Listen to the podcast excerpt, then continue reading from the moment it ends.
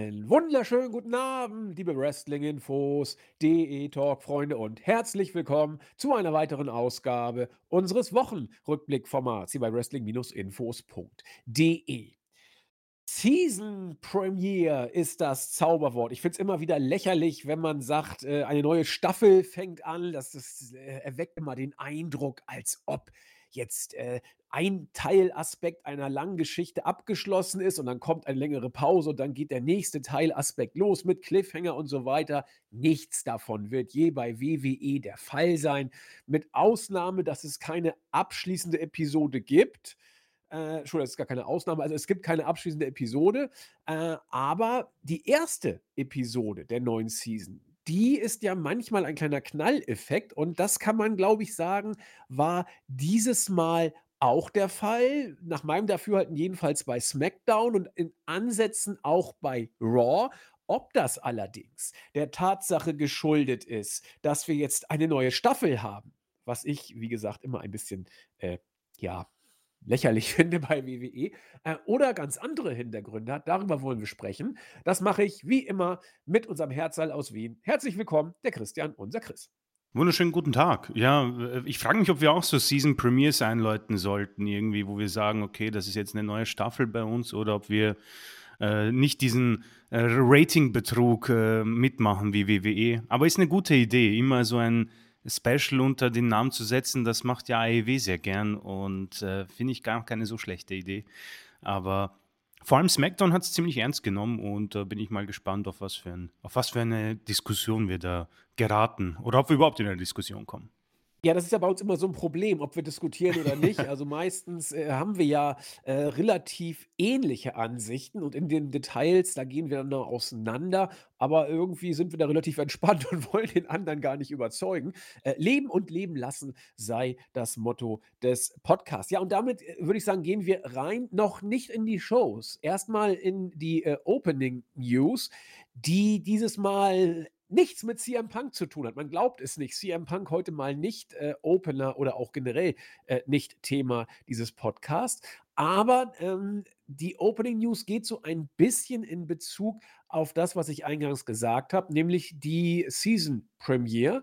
Und da hat sich ja doch, zumindest mein Chris und ich das wahrgenommen zu haben, einiges ähm, getan. Gerade diese beiden Ausgaben. Es wurde auch schon tatsächlich ein äh, 2 Ausgaben im Vorfeld schon auch leicht, äh, wahrnehmbar, zumindest, äh, für mich, ähm, dass sich da ein bisschen was getan hat. Und da wurde jetzt relativ deutlich auch die Info ja, ähm, gespreadet ist falsch, aber sie wurde zumindest vermeldet von den seriösen Wrestling-News-Seiten, allen voran natürlich Dave Meltzer, wonach Vince McMahon jetzt wohl tatsächlich raus sei aus dem kreativen Prozess bei WWE. Wir wissen, dass das alles immer so eine gewisse ähm, schwierige Belastbarkeit hat, diese Aussage.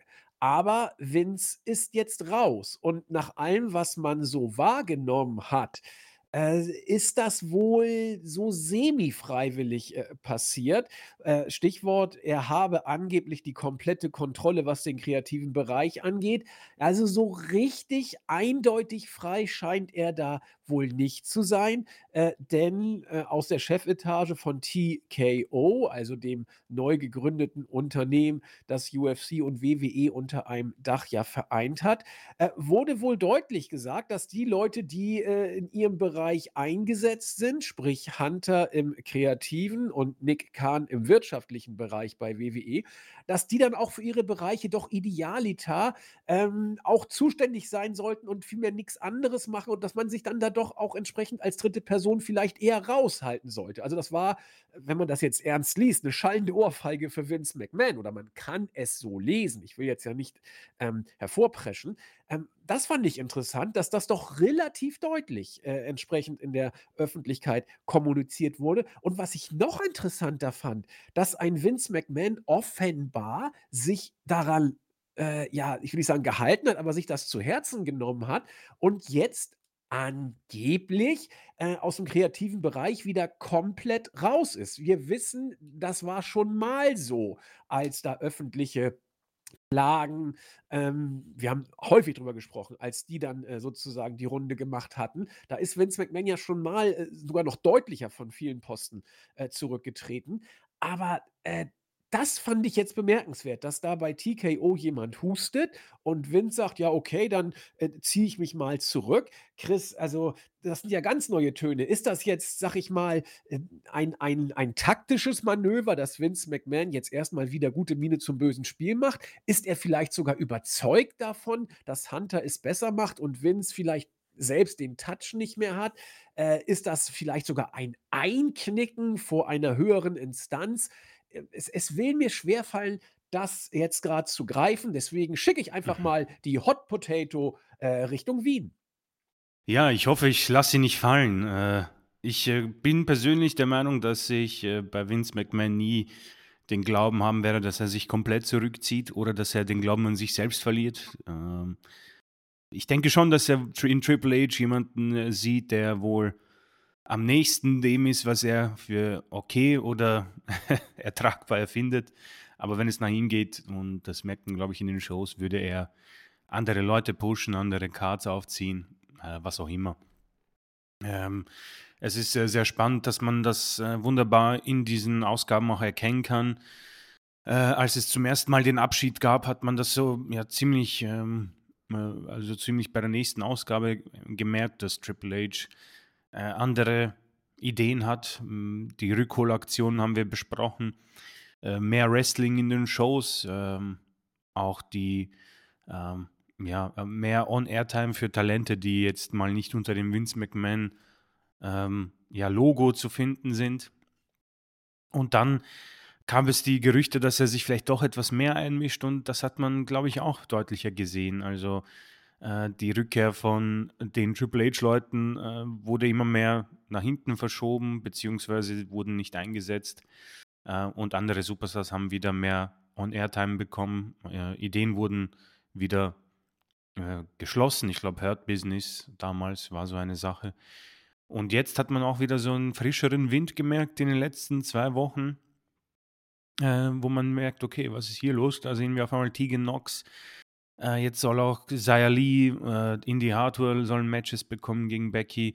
Wir sehen Tommaso Ciampa, Gargano, Ludwig Kaiser bekommt eigene ähm, Promo-Videos. ähm, Bronson Reed ist auf einmal wieder absolut gepusht. Also man merkt schon die Triple H-Guys, wenn Triple H ähm, an, der, an der Macht ist, äh, möchte ich es mal so nennen.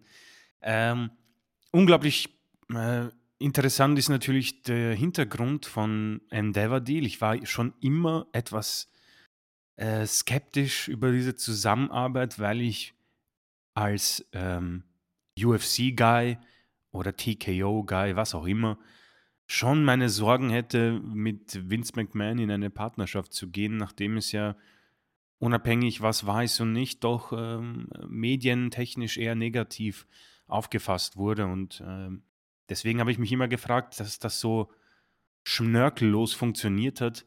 Ähm, und am Ende, vielleicht war es so ein Täuschungsmanöver, so eine Scharade gegen Vince McMahon, gibt es ihm quasi das Geld, aber wir werden irgendeinen schönen ähm, Paragraphen einbauen, wo wir Vince dann die Kreativität verbieten, weil wir Triple H vertrauen. Natürlich eine absolute Krönung für Hunter. Äh, verdient oder nicht, darf jeder für sich entscheiden. Ich finde es eigentlich äh, ja, nachvollziehbar. Und Vince, der hm, bis jetzt offenbar nichts dagegen hat, und da kommt für mich auch die Krux hinein, solange der irgendwie drin ist, sage ich, ist er nicht draußen. Und äh, das Ego und die Gier und die Liebe, nenne ich sie auch noch, zu seinem Baby, ähm, wird zu groß strahlen. Jetzt weiß ich nicht, was in diesen Verträgen steht und inwiefern es vielleicht auch mit seiner körperlichen Gesundheit zu tun hat. Er hat ja eine Rückenoperation hinter sich, die, ganz, die nicht ganz ähm, einfach war. Äh, bin, bin tatsächlich dahingehend gespannt, wie die Zukunft aussieht. Wenn es nach mir geht, äh, finde ich Triple H dann doch deutlich besser, auch wenn ich ähm, gewisse ähm, Ausgaben eher langweilig empfunden habe, wo man auch schon, ähm, wenn man zurückgeht, äh, wo sich das mit der Übernahme, nenne ich sie, von Triple H auch schon kreuzt. Also ich denke, er ist jetzt nicht, äh, Vince McMahon war nicht der, der Judgment Day so gepusht hat. Ich denke, das ist so eine gemeinsame Entscheidung backstage.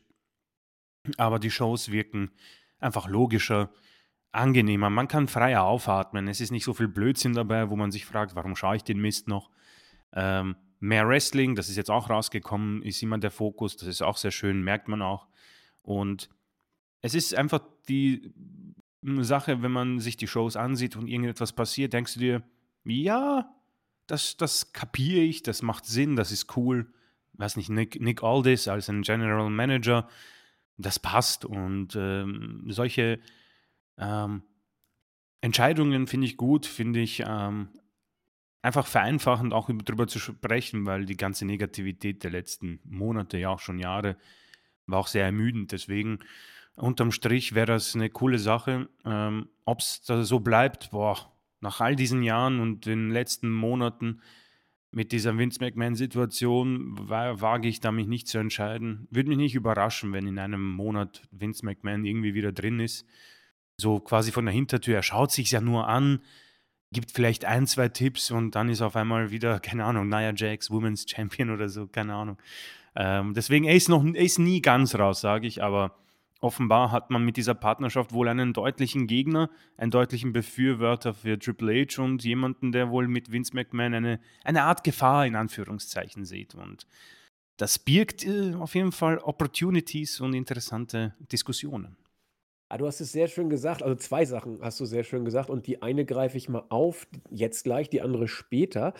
Äh, du hast gesagt, man weiß nicht genau, ob der Move jetzt gegen Vince oder pro Hunter ist. Das das, äh, ist nicht das Gleiche, ne? Also, äh, es kann sein, dass du Vince unbedingt weghaben willst, weil du ihn als einen potenziell gefährlichen Faktor siehst und dann ist es sekundär, wer kommt.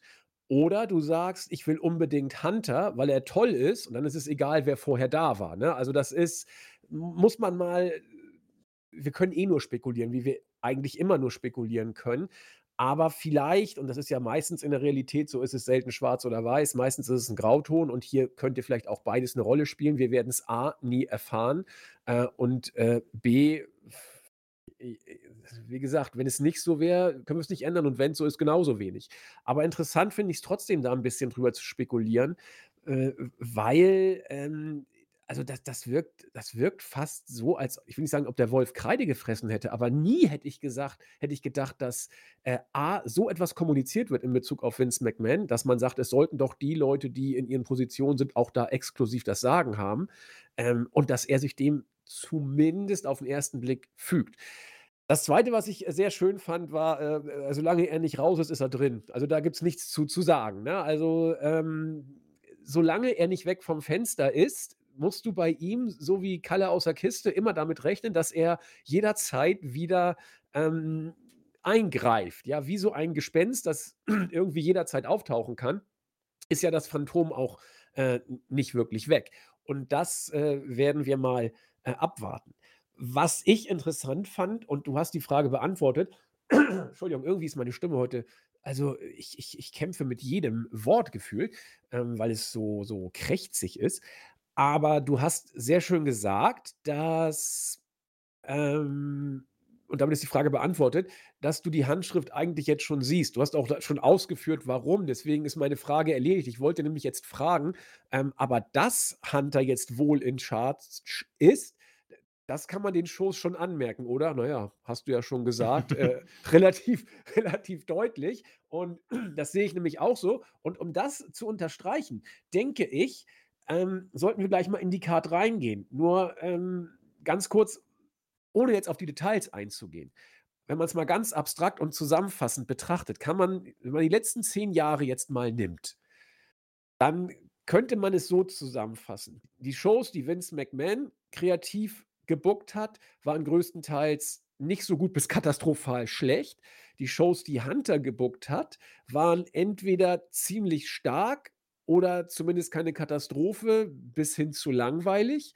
Und die Shows, wo Vince und Hunter gemeinsam gewirkt haben, da waren sie gefühlt eigentlich immer langweilig. Also, das heißt, ähm, Vince konnte Hunter nicht komplett neutralisieren, also Hunters guten Einfluss nicht komplett aus der Welt schaffen, genauso wie Hunter andererseits äh, auch Vince ein Einfluss nicht komplett eindämmen konnte. Also, das fand ich ganz interessant. Ich dachte, einer von beiden würde überwiegen und ich dachte, es wird immer Vince sein, aber irgendwie waren die letzten Raw-Ausgaben nie so katastrophal, auch als Vince offenbar die Kontrolle zu haben schien, nie so katastrophal wie damals, äh, als, äh, Vince sie exklusiv hatte. Das war ja teilweise zum Weglaufen.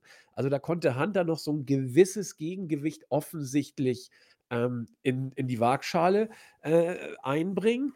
Und das fand ich so ganz interessant. Äh, ich weiß nicht, Chris, äh, vielleicht es ist natürlich A, sehr, sehr, sehr pauschal gedacht und deswegen B, äh, auch, äh, in keiner Weise irgendwie zu verallgemeinern. Aber wie würdest du es denn so sehen, wenn du die letzten 10 Jahre Revue passieren lässt? A, die Shows, die Vince komplett allein gemacht hat, B, die Shows, die Hunter komplett allein gemacht hat und C, die Shows, wo sie wohl beide so ein bisschen kreativ dabei waren? Hm, ich finde die Zusammenfassung nicht so schlecht. Ähm, wenn ich 10 Jahre zu zurückgehe, 2013, ja. Also, ich erinnere mich schon, dass ich, ähm, ab 2007 bis 12 war ich so gut wie noch nie im Produkt. Da habe ich wirklich alles gesehen. Und äh, irgendwo gab es da schon dann so einen Strich, wo ich selbst gemerkt habe, boah, irgendwie äh, passiert gerade was mit mir. Dazwischen hatte ich auch eine Pause, wo ich mich etwas TNA, wo ich TNA verfallen bin, noch vor Hulk Hogan und Bischof und wie sie alle hießen vor dieser Übernahme. Ähm, und man, äh, man hat schon gemerkt, dass äh, da für mich die Zeit begonnen hat, wo man sich langsam überlegen müsste, ob man noch auf gewisse Stars äh, zurückgreifen kann. Und man hat das Ganze lange, lange aufgeschoben. Und ich denke, dieser Cut äh, kam dann irgendwo 2016, 17, 18, wo man dann probiert hat, auch so die Goldbergs nochmal rauszuholen. Und das hat dann überhaupt nicht funktioniert. Das Alter des Takers kam äh, zum Vorschein die Katastrophe bei Crown Jewel und die Shows, auf die, ich, die ich jetzt kommen möchte, die haben ordentlich gelitten, weil du eben auch mit Cena, mit CM Punk, mit Daniel Bryan ähm, einfach die Leute verloren hast, die noch das Ganze irgendwie getragen haben. Natürlich ist es blöd, Ga das ganz Ganze. kurz, man muss sogar dazu sagen, dass solche, äh, Geschichten wie Goldberg-Comebacks oder so, das waren ja die einzigen kleinen Pops, die du hattest, die Ja, natürlich null Nachhaltigkeit irgendwie gebracht genau, hatten und und ja. am Ende das Ganze sogar noch ein bisschen runtergerissen hatten. Aber in der Zeit hat WWE ja gerade auf solche Sachen immer wieder gesetzt, weil denen nichts anderes eingefallen ist.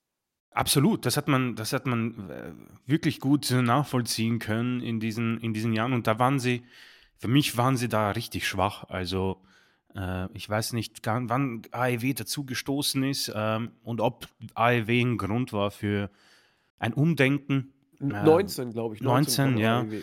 Äh, man hat, finde ich, da schon, äh, glaube ich, langsam nach vorgeschaut und sich auch so von diesen Topstars vielleicht verabschiedet und anderen die Chance gegeben. Ja, es gibt sicher Ausnahmen, äh, aber ähm, jetzt nach vorgesehen, die letzten, so Corona und Post-Corona, muss ich sagen, gab es schon absolut heftige Katastrophen. Ähm, auch ein Thema, das für mich die Hauptstorylines einfach ähm, überhaupt nicht mit mir interagieren konnten. Also viele empfinden, glaube ich, Wyatt, Alexa und Randy als eine der besten Stories aller Zeiten, glaube ich. Für mich war das, glaube ich, der, die tiefste Zeit von WWE, wo man das, wo man den Thunderdome, glaube ich, als Ausrede genutzt hat, um wieder Übernatürliches in die Shows ein- reinzulassen.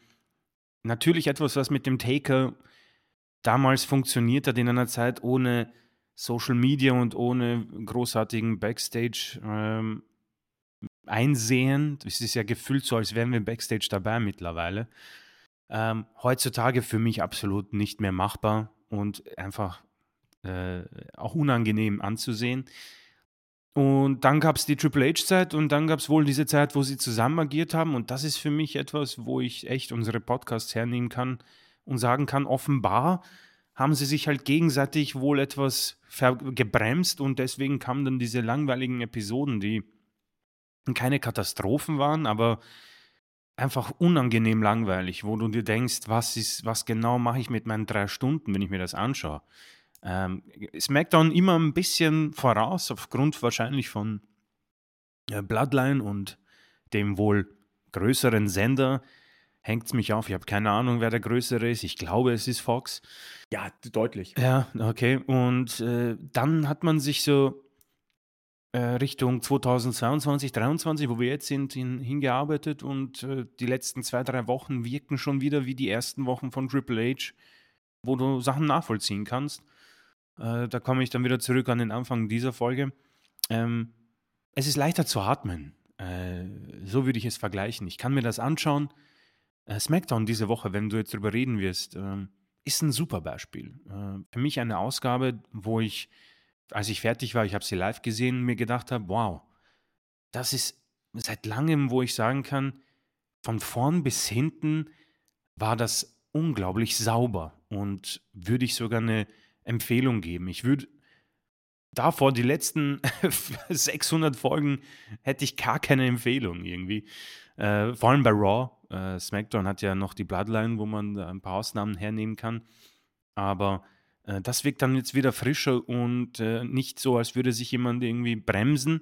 Triple H ist nicht perfekt, aber gut, äh, Perfektion, das ist wieder Ansichtssache. Also würde ich das Ganze so wunderbar zusammenfassen, wie du es gesagt hast. Ich denke, dass die beiden zusammen, äh, wie es so schön heißt, es ist nicht Platz genug für uns beide und darunter haben die Shows gelitten. Davor war es einfach eine Vince McMahon Out-of-Touch-Katastrophe, so würde ich es nennen. Äh, und davor noch die Überreste einer Hochzeit des Wrestlings, wo, die man ein bisschen mitgenommen hat, so Lesnar, Cena, Batista, Triple H, Shawn Michaels, Undertaker, wo man das Glück hatte, dass diese Strahlkraft so unglaublich groß war und sie nicht nur den Pop am Anfang der ersten Musiktöne hatten, sondern auch entsprechend Tickets verkauft haben. Aber dann, ja, hat man es gemerkt, dass bei Goldberg, um das Beispiel herzunehmen, äh, die ersten Takte ganz interessant waren, aber das im Match haben sie, haben man schnell gemerkt, oh ja, WWE geht gerade ein bisschen unter. Also befinden wir uns, glaube ich, so in einem äh, absolut äh, Aufstieg und in einer Zeit, wo WWE wohl äh, so ein, so ein ja, äh, ein, ein, positives Licht hat im Moment über dieses Logo, nenne ich es mal, über dieses ominöse. Mit Cargill irgendwie auch gerade eine Verpflichtung, die man wunderschön in den Medien präsentieren kann. Ja, wir bauen auf die Jugend und äh, schaut her, wir nehmen die besten Talente von dem größten Konkurrenten und die sind jetzt bei uns. Also man hat irgendwie so die Oberhand gerade gefühlt und ähm, Triple H ist er wohl, ist er der Antrieb, ist er der äh, Motor, das, das werden wir sehen. Ja, also äh, so würde ich es mal zusammenfassen, de, die, die letzten zehn Jahre. Ja, vielen Dank. Dann würde ich sagen, gehen wir mal rein in die Card, nach, während ich hier gerade immer, immer kränker zu werden scheine. Ich höre mich gerade reden und äh, habe mich selbst erschrocken. Ähm, Chris hat die Smackdown-Ausgabe eben schon angesprochen. Er wird eine Empfehlung aussprechen. Ich würde hier eine eindeutige Empfehlung tatsächlich aussprechen. Also diese Folge, die solltet ihr euch, wenn nicht in Gänze, dann zumindest ähm, die, die YouTube-Videos äh, mit dem Live-Bericht angucken. Es ist sowieso ziemlich viel videotechnisch von WWE preisgegeben worden. Wie ich finde, die allerwichtigsten Sachen sogar. Und äh, das, das ist hier ähm, deswegen äh, relevant, weil man das sehr schön hernehmen kann, A, um zu sehen, äh, ob sich wirklich was getan hat, meines Erachtens eindeutig, wenn man sich Hunter anguckt. Äh, dann, äh, um zu gucken, ob es einen vielleicht interessiert, auch wenn es besser geworden ist, kann man es ja trotzdem ätzend finden. Ähm, ja, wenn ihr es nicht angucken wollt, ist auch nicht schlimm, ja. Aber wenn ihr irgendwie wissen wollt, na, ob das jetzt alles wirklich so gut ist und ob das jetzt mit Hunter besser wird, äh, wäre das tatsächlich eine Ausgabe, die ich äh, unbedingt empfehlen würde. Denn man kann, wie ich finde, an ganz vielen Details nicht nur im großen Ganzen, sondern auch gerade an den Details sehen, dass Hunter das Zepter übernommen hat. Und man kann auch, wie ich finde, jenseits von Hunter äh, in den Details auch äh, noch ganz andere Sachen ablesen. Ich fange mal an mit dem Eröffnungssegment, das ihr zum Beispiel in voller Länge äh, auf YouTube euch angucken könnt. Ich glaube, die ganze gute Viertelstunde des Segments hat WWE äh, in einem ähm, YouTube-Clip online gestellt. Und da kann man wirklich alles sehen. Man kann sehen, dass John Cena auf seiner äh, Ich bin jetzt endgültig eine Legende, die nichts mehr kaputt machen kann, ähm, Zwischentour bei WWE gerade ist, dass er over ist, dass er funktioniert, dass er absolute Star-Appeal hat. Er kommt rein und bevor er wirklich viel sagen kann, außer dass jetzt zur Season Premiere losgeht, äh, kommt das Theme von Roman Reigns und Reigns kommt mit Heyman und Solo Sikoa. Ähm, ich weiß nicht, Chris, äh, grätsch mich gerne weg. Äh, ich war von der ersten Sekunde der Takte dieses Themes drin. Ich fand alles an diesem Entrance geil. Mhm. Äh, die Bloodline war wieder frisch. Heyman war in Topform. Sikoa war groß wie immer, also großartig wie immer. Und Reigns funktioniert einfach auch. Es, es hilft so sehr, dass er ab und zu mal weg ist. Wenn er wiederkommt, äh, funktioniert das. Und das Erste, was ich gesehen habe, als er in den Ring kam und sein typisches Roman Reigns-Ding äh, abgespielt hat, großartig begleitet wieder von Paul Heyman. Mein Gedanke war, ich will nicht, dass dieser Kerl den Titel verliert. Ja, ja. Ich will es einfach nicht. Ich finde diese Geschichte so gut. Die Bloodline-Storyline, sie läuft sich mal tot, natürlich. Und sie lebt auch mittlerweile von, von ihrer eigenen Legacy so ein Stück weit, von, von ihrem eigenen, von ihrer eigenen Geschichte, müsste man sagen. Aber meine Güte, funktioniert das. Und bitte, bitte, lasst Solo Sikoa so, wie er ist. Ob er jetzt hier am Ende hätte verlieren müssen, ist eine andere Geschichte. Ich meine, ja, war völlig okay, dass er hier gegen LA Knight verloren, aber darüber reden wir später. So, das äh, hat einfach funktioniert. Cena und Reigns im Ring, äh, das war Big-Time-Feeling. Kann mir auch Klar, kann mir jeder was anderes erzählen, aber es wird mich keiner davon überzeugen können, der mir was anderes erzählen möchte. Aber die, die Meinung gebe ich natürlich jedem. Äh, und dann, da bin ich mal sehr gespannt, Chris, ähm, sagte ja Sina, ah, du hast also den Gürtel schon ganz lange, super, wird mal Zeit, dass dir den jemand abnimmt. Ich bin es übrigens nicht, aber ich kenne einen, äh, der diese Position mittlerweile hat. Und dann kamen die ersten Themes, äh, die ersten Takte des äh, Themes von LA Knight. Wie hast du LA Knights Entrance und äh, was danach kam, wahrgenommen? Das frage ich jetzt mal ganz bewusst, weil ich eine sehr konkrete Meinung dazu habe. Mhm. Äh, ja, ich habe ja, äh, wir haben ja Fastlane äh, schon besprochen und bei Fastlane kam es mir so vor, als wäre es äh, um LA Knight irgendwie äh, fantechnisch etwas schwächer geworden. Ähm, meine Meinung bei SmackDown war äh, eine andere. Also er ist, ähm, ich, ich, also zunächst mal, ich finde, äh, wie, WWE Cena einsetzt, ist, glaube ich, so gut, wie man es nicht hätte machen können. Auch wenn er vielleicht bei manchen etwas äh, fehl am Platz war, wo man gesagt hat, ja, überstrahlt Knight ein bisschen hier. Ähm, kann ich auch nachvollziehen, aber. Übrigens für mich äh, volle Möhre hat er Neid hier überstrahlt. Ja, ja. Äh, das Blöde ist, er ist halt im Ring geblieben, was blöd ja. war. ich habe eigentlich ge gehofft, dass er rausgeht, aber äh, was, ich, auch nicht. was ich was ich ganz äh, ordentlich fand, ähm, war dann doch die äh, Inszenierung von Knight, wie er sich gegen Roman Reigns da ähm, präsentiert hat in diesem Promo-Duell. Ja, ähm, es ist ein bisschen, also ist für mich deutlich besser als bei Fastlane gewesen. Die Fans waren gut drin. Es hat mich sogar, ich meine, ich war da nicht drin, aber es hat mich ein bisschen an so eine Attitude-Ära-Promo erinnert von The Rock oder wem auch immer, äh, wo er dem Gegner irgendwie wenig Chancen gelassen hat. Ja? Und äh, Reigns hat da die Rolle auch äh, entsprechend angenommen, finde ich auch gut, hat, hat ihn auch nicht geschadet, dass er sich da zurückzieht. Ja? Und dann auch noch die Befehle zu Solo gibt. Das ist Roman Reigns in seiner Hochform. Deswegen fand ich das gar nicht so schlecht, wie äh, man hier Knight als Gegner äh, rübergebracht hat. Ähm, die Fans waren halt sehr gut drin, ob das jetzt an Cena lag oder nicht, das werden wir wahrscheinlich sehen, wenn Cena weg ist. Ähm, allerdings ähm, muss man halt schauen, wie groß dieses Surfbrett von äh, Cena ist Knight hilft und wie sehr es dann vielleicht ihm auch die, die, das Gleichgewicht raubt, wie bei Austin Fury zum Beispiel. Ja. Äh, letztendlich bleibt bei mir die Sache die, ähm, Knights große Chance ist, war, glaube ich, Money in the Bank. Die Fans machen noch immer brav mit. Das ist sehr, sehr wichtig für ihn. Er wird sein Match verlieren gegen Roman Reigns, was aber nicht die, was nicht das Schlimme ist für Knight. Ja. Ähm, es ist eher dann das Alleinsein ohne Reigns und ohne Cena, ja, die, da gebe ich dir auch nochmal recht, um, um jetzt meinen Monolog zu beenden. Ich war da drin, es war 2 Uhr und ich war so, so wach wie, als wäre es, äh, weiß nicht, 13 Uhr, ja. Die beiden können es, sie interagieren großartig. Und vielleicht ist das auch so das äh, Interessante für Knight, ja. Äh, er nutzt das.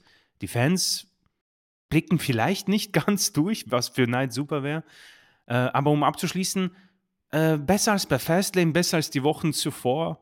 Aber ob das an den Leuten um ihn herum liegt, das, das kann ich noch nicht sagen. Ah, okay, vielen Dank. Also ich sehe es tatsächlich ein bisschen anders als du. Wo, wo ich bei dir bin, ähm, dass LA Knights Mic Work nicht nur in dieser Szene natürlich immer so ein bisschen was von Attitude-Ära hat. Da, äh, er wirkt für mich ja auch teilweise, ich will nicht sagen wie in The Rock Abklatsch, aber man kann da Parallelen natürlich erkennen. Und das, das, das, das macht er auch. Auch teilweise, wie er seine Körperhaltung da Mhm. hat und wie er, wie sein Blick ist und so. Dass da, da hat, da sieht man schon, wer da Pate stand, sozusagen. Ähm, aber ich habe bewusst bei diesem Entrance von Knight und bei dem, was danach kam, mal auf das geachtet, was du letzte Woche gesagt hast oder bei der Fastlane Review, dass nämlich die Fans 'n Riesen-Pop machen, wenn sie die ersten äh, Klänge des Themes hören und das danach abebbt. Und das habe ich hier ganz deutlich wahrgenommen. Also, äh, Cena hat LA Knight angekündigt, es gab 'n Riesen-Pop und dann kam er an den Ring. Und da habe ich nicht mehr viel gesehen. Und dann hat sich, äh, L oder gehört, besser gesagt. Und dann hat sich LA Knight ja, äh, auf die beiden, äh, Turnbuckles da gestellt und und, äh, die die Hände da hochgerissen. Da gab's dann auch braven Pop, aber das wirkte schon so 'n bisschen, hui, äh, da habe ich eigentlich 'n bisschen mehr erwartet, aber vielleicht täuscht das auch, ich weiß es nicht. Also, ich war der Meinung, bei den Entrances von von Reigns und und Cena war da deutlich mehr Musik. Äh, Reigns ist ja eigentlich der Heel, der wird immer, äh, bejubelt, wenn er seine rechte den den Finger der rechten Hand in die Höhe streckt und Heyman und Sikoa machen mit.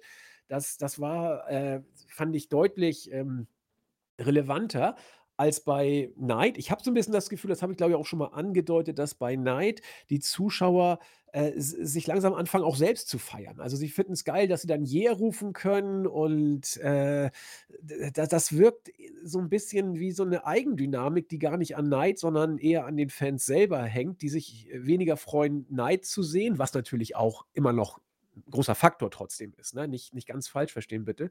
Äh, aber eher, dass sie sagen: „Hurra, ich habe was, worauf ich mich freuen kann und dann kann ich endlich mich selbst, äh, erheitern, indem ich da ganz oft „Yeah“ schreie“ oder solche Geschichten. Hm, Promo, Reigns und LA Knight, das da stehe ich vielleicht auch alleine da und ich, äh, will auch da niemandem irgendwas ausreden. Aber für mich hatte LA Knight bei der Promo gegen Reigns überhaupt nichts zu bestellen. Das wirkte für mich so, als ob da, äh, ein, äh, kleiner Möchtegern äh, cooler Typ aufm Spielplatz auch mal, äh, mit den, äh, Jungs spielen möchte, die schon rauchen.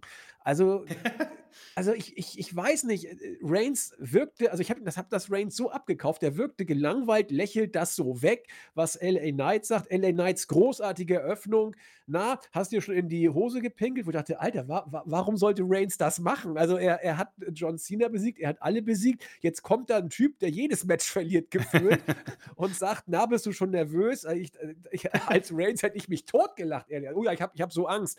Ähm, mach doch mal 'n Leitermatch mit in London, wo du gar keine Aktion setzt. Ich habe richtig Angst vor dir.“ Also, das fand ich irgendwie komisch. Er hat's dann irgendwie versucht, aber irgendwie wollte es bei mir, äh, überhaupt nicht, äh, Klick machen und ich fand tatsächlich sogar, dass LA Knight, äh, da in dem Ring nicht viel zu suchen hatte. Ähm, Reigns und Cena passten für mich perfekt hin und LA Knight wirkte da, als ob er so die Vince McMahon-Vorgaben abspult, als ob er das macht, was Vince McMahon ihm vorher gesagt hat. Ähm, keine Ahnung. Also, i ich will da auch, wie gesagt, niemandem etwas anderes jetzt einreden und ich verstehe auch alle, die sagen: „LA Knight ist over. Mensch, äh, hör doch mal hin, was der da für Reaktionen kriegt.“ I äh, höre ich ja auch, ne? Also, die Yeahs sind ja riesengroß, äh, aber irgendwie, äh, außer Yeahs nicht viel gewesen, habe ich das Gefühl. Mal gucken, äh, ob sich auf Sicht eher der Eindruck von Chris durchsetzt oder meiner, wird man mal, äh, sehen. Auf jeden Fall ging das Segment also, Chris, wenn du irgendwie reingrätschen willst, jederzeit, ne? Ich Mhm, will dich mhm. da nicht nicht über übergehen oder so was. Ähm, am Ende des Segments, äh, hat dann, ähm Knight und Reigns haben sich dann 'n Staredown gegeben. Reigns ist dann rausgegangen. Ich glaube, genau, Jimmy hat, glaube ich, Knight angegriffen. Der konnte Jimmy sofort, äh, weg äh, von wegen, äh, Jimmy und und Solo Run. Das, äh, könnt ihr mal vergessen. Und, äh, Cena, äh, ganz großer Freund von LA Knight, die wieder sich überhaupt nicht wohlgesonnen schien, finde ich.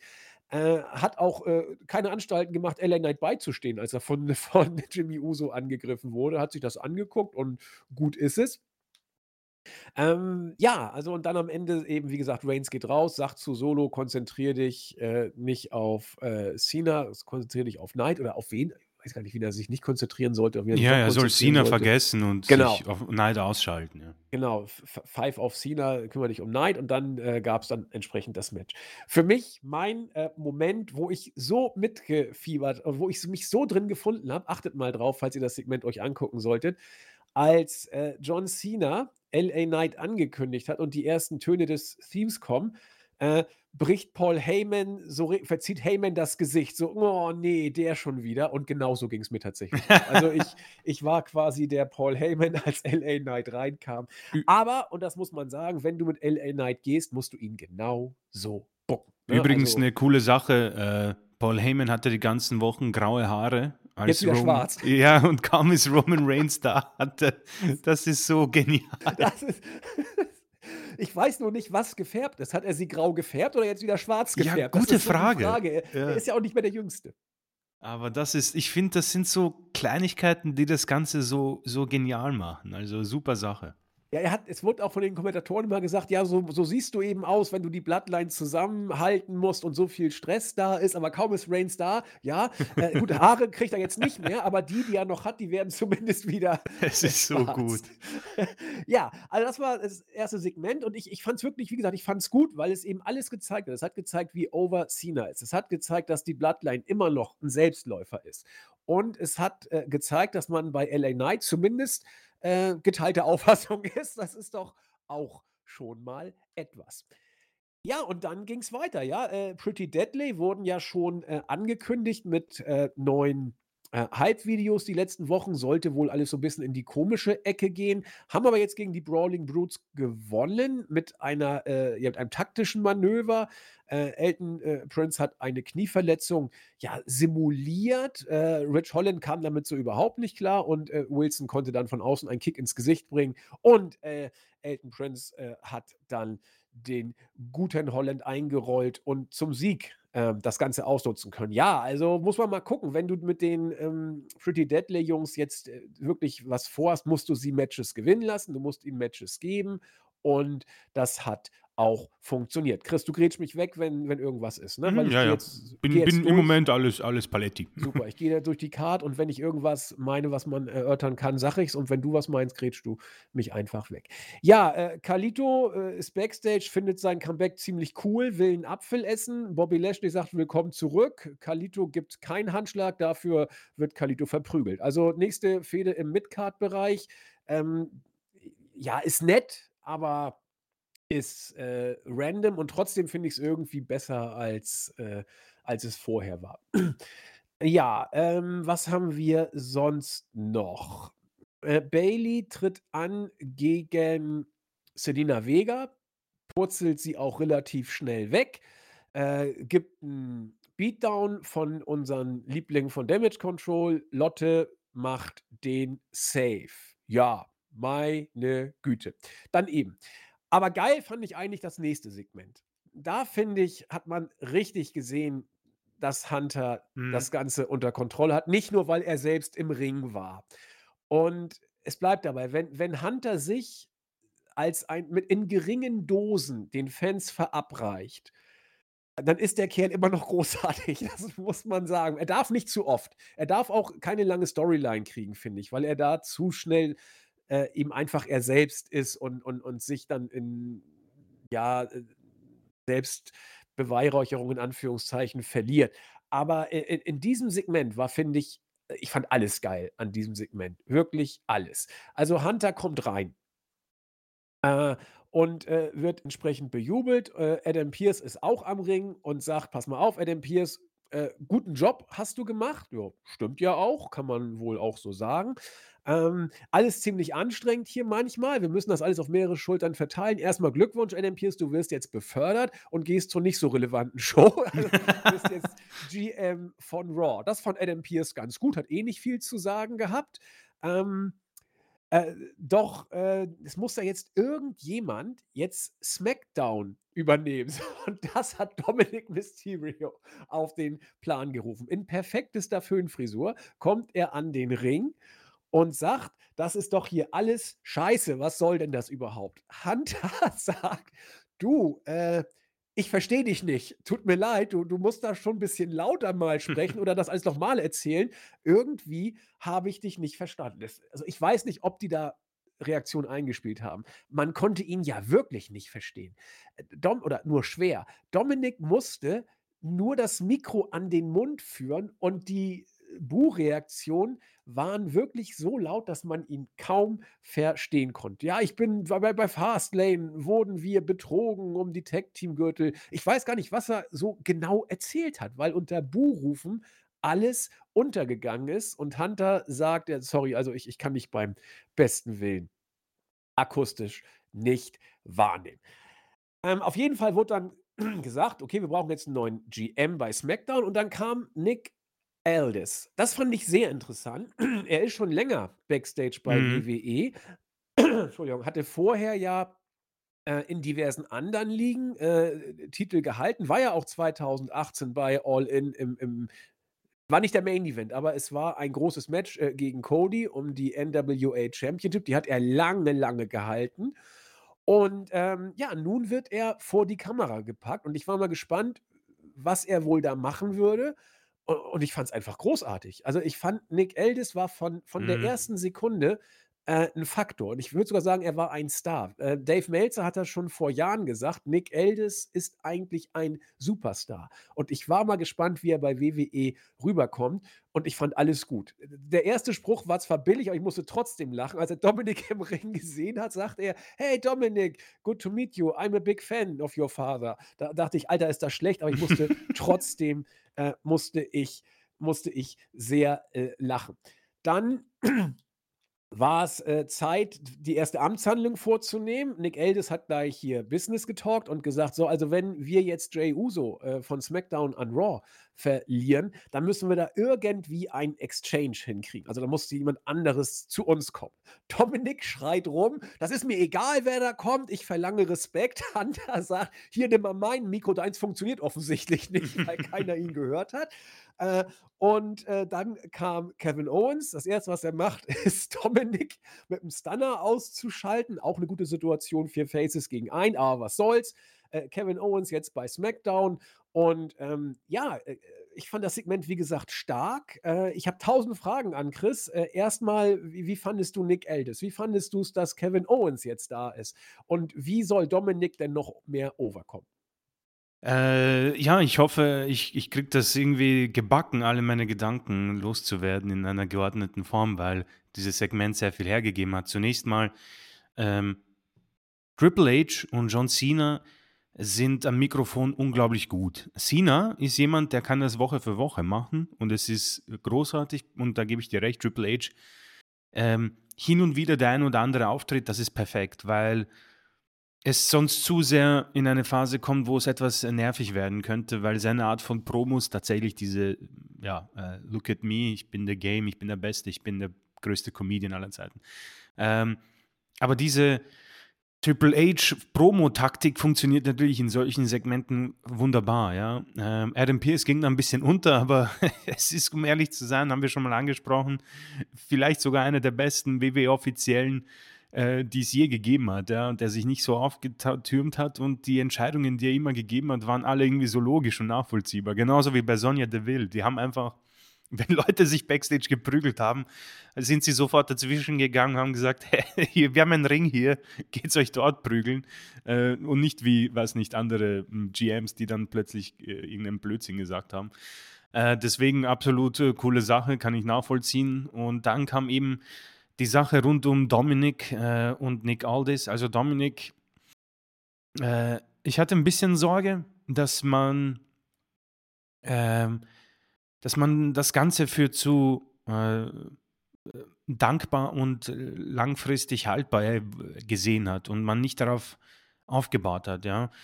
Ähm, das, was Dominik geschafft hat, ist etwas, boah, ich, ich, kann gar nicht beschreiben, wie schwierig das ist. Dieser Tanz als Heel ähm, von zwischen auf der einen Seite Go Away Heat äh, und Heel Heat. Ja. Jeder sagt, ja, Heels, die Heel-Rolle ist die dankbarere und die einfachere. Und wahrscheinlich ist das auch so, weil die Darstellung von Faces bei WWE äh, einfach nicht cool ist. Ja, das ist so ein anderes Thema. Aber er hat es geschafft, äh, von, mit einer Fehde mit seinem Vater, wo wir, wo ich selbst auch die Angst hatte, dass das zu aufgelegt ist, ähm, wohl einen Heel-Heat zu generieren von den Fans, die einfach aha, auch Bock haben, mitzugehen. Ja, das ist auch so ein Thema, was man mit äh, Stefans Frage nochmal wunderbar in irgendeinem Special-Podcast äh, bereden könnte. Äh, Marx gegen Smarks, aber in dieser Hinsicht ist es einfach so gut von Dominik, wie er das Ganze auch darstellt. Er macht es nicht ähm, auch oft und zu regelmäßig, wo er, den, wo er das Mikro, weiß nicht, 20 Mal zum Mund führt und hofft, dass die ganze Zeit geboot wird, sondern ich finde die Abwechslung zwischen ein paar Worte reinknallen und dann das Mikro runternehmen und genervt sein von den Fans, äh, das ist einfach perfekt und schlachtet das Ganze nicht aus. Und der dritte Mann im Bunde, Nick Aldis, ist jemand, wo ich mir am Anfang gedacht habe, Mann, ein bisschen schade, dass man so random sagt, ja, hier ist er jetzt und er kommt da plötzlich, weiß, weiß nicht, wo, wo, von wo er gekommen ist, in den Ring und sagt, ja, vielen Dank, aber meine Güte, das ist seit ewig und 50 Jahren jemand, dem ich das abkauft, dass der in dieser Rolle ist. Ähm, liegt natürlich an dessen Aussehen, an der Statur, der Anzug, das ist wirklich, als wäre in diesem Anzug geboren worden. Äh, die Art und Weise, wie er die Promo auch gegeben hat, hat mir echt gut gefallen. Und dann ist das so ein Gesamtkunstwerk, dieses Segment, wo ich echt Spaß hatte. Es war einfach alles richtig gut gemacht, hat nichts genervt. Die, ähm, der Schmalgrad mit, mit Komödie und Ernsthaftigkeit wurde wunderbar bespielt. Äh, Kevin Owens, dazu komme ich noch, für mich die absolut richtige Wahl, die beste Wahl, finde ich sogar. Ähm, Aldis muss ich sagen, das Einzige, wo ich ein bisschen es schade finde, ist, dass man ihn nicht äh, als In-Ring-Performer zumindest noch nicht einsetzt. Der Mann ist 36, LA Knight ist 40, ja. Das wird auf jeden Fall kommen. Äh, ich, das ist eben das, äh, das, was ich auch hoffe. Äh, man kann das ja schön auch bespielen. Er als GM, man hat das ja oft genug gemacht mit Shane und Daniel Bryan. Ähm, dass der dann eine, eine Promo, eine Fehde bekommt, die dann in einem Match mündet, aber ich habe irgendwie Bock auf den Typen, weil er war zu lange in einem Bereich, wo ich halt keine Zeit hatte, es anzusehen. Ich finde ihn richtig cool, ich finde ihn im Ring sehr gut, ich finde ihn am Mikrofon sehr gut und ich habe mich nicht an ihn satt gesehen, ja, und deswegen fand ich diese, diesen Auftritt mal schon sehr, sehr vielversprechend. Es gab ja dann auch noch Backstage-Segmente mit Charlotte und und Jade Cargill, was übrigens auch sehr, sehr gut war. Äh, Kevin Owens, um das abzuschließen, die absolut richtige Wahl. Ähm, ich, ich, ich glaube schon, dass viele Sami Zayn und Kevin Owens als Tag-Team sehr gefeiert haben. Ich fand es absolut richtig, dass sie bei Mania gewonnen haben. Ich fand, dass das der Story geholfen hat. Ich fand, dass es die Story besser gemacht hat. Ich fand, es war die logische Konsequenz, auch so zu enden. Aber es hat sich für mich einfach schnell totgespielt. Ob das jetzt an der Tag Team Division liegt oder an äh, Sammy und Coke Owens, die vielleicht als Tag Team nicht so gut funktionieren, das weiß ich nicht. Für mich war es aber schnell einfach tot. Ähm, und ich war froh, dass sie dann die Titel abgegeben haben und etwas in der Luft gestanden sind. Das war ja dann bei Raw einfach die Situation, wo man sich einfach nur abgewechselt hat, Woche für Woche. Ähm, entweder war Owens in einem Match gegen einen Judgment Day-Typen oder Sami Zayn. Und dann kam eben noch Jay und Cody dazu und das war ein bisschen zu viel. Owens ist für mich jemand, der muss als Einzelwrestler sich in die Midcard herumprügeln und Promos liefern wie vor der Bloodline Story. Ja, wir wissen, er wird nie Universal Champion. Ähm, bei Raw hätte es wohl zur World Heavyweight Champion klappen können, ist jetzt bei SmackDown. Und äh, als Einzelwrestler, glaube ich, hat WWE mehr davon und ich habe so das Gefühl, kann ich nicht bezeugen, dass er selbst auch zufrieden ist mit diesem Wechsel. Sammy Auf der anderen Seite, glaube ich, kann auch durch diese neu gewonnene Card-Region, nenne ich es mal, vielleicht auch Seth Rollins herausfordern und vielleicht selbst einen Run starten als World Champion. Deswegen für mich der absolut richtige Wechsel. Das Einzige, was ich unlogisch finde, weil ähm, ich habe mir dann gedacht, du musst Cody jetzt nicht extra zu SmackDown schicken für Roman Reigns, weil er als Tag Team Champion sowieso zu SmackDown kann. Hat sich jetzt auch erledigt, aber gut, diese Brandaufteilung wird sowieso nicht ernst genommen, deswegen habe ich da keine Sorgen. Ähm, also alles in allem finde ich, hier hat man alles richtig gemacht und ein Segment, das ich absolut jedem empfehle anzusehen. Ja, bin ich, äh, wie gesagt, bei dir sehen wir beide ähnlich und von wegen Nick Aldis, äh, ob er in den Ring kommt, ich bin mir da also ganz sicher. Der, der hat so viel schon gemacht. Der war TNA Heavyweight Champion, äh, NWA zweifacher Heavyweight Champion, war in Japan äh, aktiv, also bei New Japan Pro Wrestling Tag Team Champion, äh, bei Noah auch. Äh, äh, bei GFW war er äh, Global Champion. Also der, der hat, der hat wirklich schon einiges ähm, bereist und ist ja in, im, im besten Wrestleralter, muss man ja sagen. Der ist äh, vier Jahre jünger als LA Knight, wie du richtig gesagt hast. Und ähm, mal sehen, was da rauskommt. Und ich finde es eigentlich ganz gut, dass er aus der Rolle des GM kommt, weil da kann er äh, gucken oder kann er zeigen, was er in Sachen Charisma und so zu bieten hat. Und ich glaube, da ist tatsächlich was. Und ja, dann kann er sich da ein bisschen akklimatisieren und dann irgendwann irgendwie eine Fehde kriegen. Ja, du hast es schon gesagt, das Segment mit, äh, Lotte und, äh, Jade Cargill fand ich irgendwie ehrlich gesagt ziemlich gut. Ja, Hunter ist also immer noch nicht fertig, Jade Cargill überall rumzuführen. Das macht er jetzt schon seit mehreren Wochen und, äh, zeigt ihr alles. Und, äh, hier wurde, äh, gezeigt, wie er Charlotte vorgestellt hat. Hunter wieder mit dem typischen spitzbübischen, ähm, ja, äh, verschmitzten Lächeln, das er teilweise kann. Hallo, darf ich äh, vorstellen, das ist Jade Cargill. Jade Cargill sagte, oh, ich freue mich, dich endlich kennenzulernen und dich dann bald zu treffen und äh, dich dann genauer kennenzulernen. Und äh, Lotte, ja, wie damals Batman gegen Superman Dawn of Justice, als Batman Superman fragt, Do you bleed? You will, sagt Lotte auch nur. Ja, You will, du wirst mich schon kennenlernen. Fand ich gut, also fand ich richtig gut, ehrlich gesagt. Ich glaube auch nicht, dass Lotte da irgendwas gespielt hat. Ich glaube, Lotte ist ziemlich äh, genervt, dass da jetzt jemand ist, äh, die äh, entsprechend dieses Medieninteresse äh, generiert. Die ist auch noch jünger als sie. Also da ist Lotte tatsächlich, glaube ich, not amused. Und wir wissen ja alle, dass Wrestler immer dann am stärksten sind, wenn sie nicht irgendwas spielen müssen. Ich glaube, hier war von beiden Damen überhaupt nichts gespielt und äh, Lotte wird sehr genervt sein. Ja, dann hast du schon gesagt, warum Cody und äh, Jay Uso als Tag Team Champions zu SmackDown rübergegangen sind. Sie können ja jederzeit rüber. Ähm, haben gegen ähm, Austin Theory und Grayson Waller ein Championship-Match äh, gehabt. Das haben sie gewonnen. Ich habe zuerst gedacht, warum musst du Theo und, Theory und Waller dahinstellen? Rückblickend völlig okay. Die können gegen die Tag Team Champions ja, ja. ruhig verlieren, insbesondere wenn es Rhodes und Jay Uso sind. Und ähm, ich, ich sehe jetzt auch, warum man es gemacht hat, weil wenn man den Brand Split ein bisschen ernst nimmt, tut man ja nicht, aber falls dem so sei, äh, wäre es diese Woche schon gar nicht mehr möglich gewesen, Cody und Reigns mit diesem Stare-Down da äh, entsprechend äh, zu konfrontieren. Äh, was das jetzt genau bedeuten muss, äh, es muss gar nichts bedeuten. Reigns äh, hat jetzt ja mit ähm, John Cena einen kleinen Stare-Down gehabt. Es deutet alles äh, auf LA Knight hin, der jetzt, die Frage ist nur, wann dran kommt. Vielleicht schon bei den Saudis, vielleicht hat auch John Cena da noch ein bisschen Zeit. Äh, wird man mal sehen, wer jetzt in Saudi-Arabien äh, für Reigns den Job macht. Cody nicht, aber den darf man ja auch nie ganz außer äh, aus dem Gedächtnis verlieren. Deswegen hat man das hier auch angeteased. Also es war so ein bisschen für mich die SmackDown-Ausgabe, wo Reigns äh, seine künftigen Fäden schon mal ein kleines bisschen anteast. Und dafür war es äh, in Ordnung. Habe ich hier auch booking-technisch nichts zu meckern. Gleiches gilt für den Main Event, dass LA Knight hier gewinnt. Natürlich wurde mehrfach äh, in das Match eingegriffen. Äh, John Cena hat sein ja, Storyline-Schützling LA Knight äh, ja, geholfen und äh, konnte das unterbinden.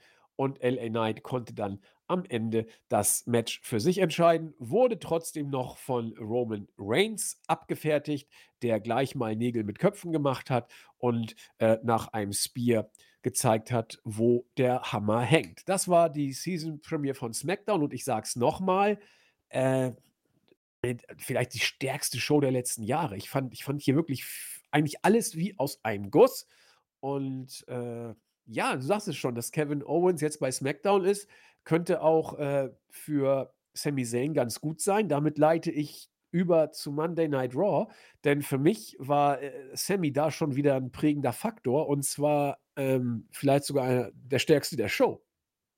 Ja, vielen Dank. Ähm, Monday Night Raw hat auch eine Season Premiere quasi gefeiert und man hat da entsprechend, ähm, ähnliche Erwartungen gehabt an wie an, äh, Friday Night SmackDown.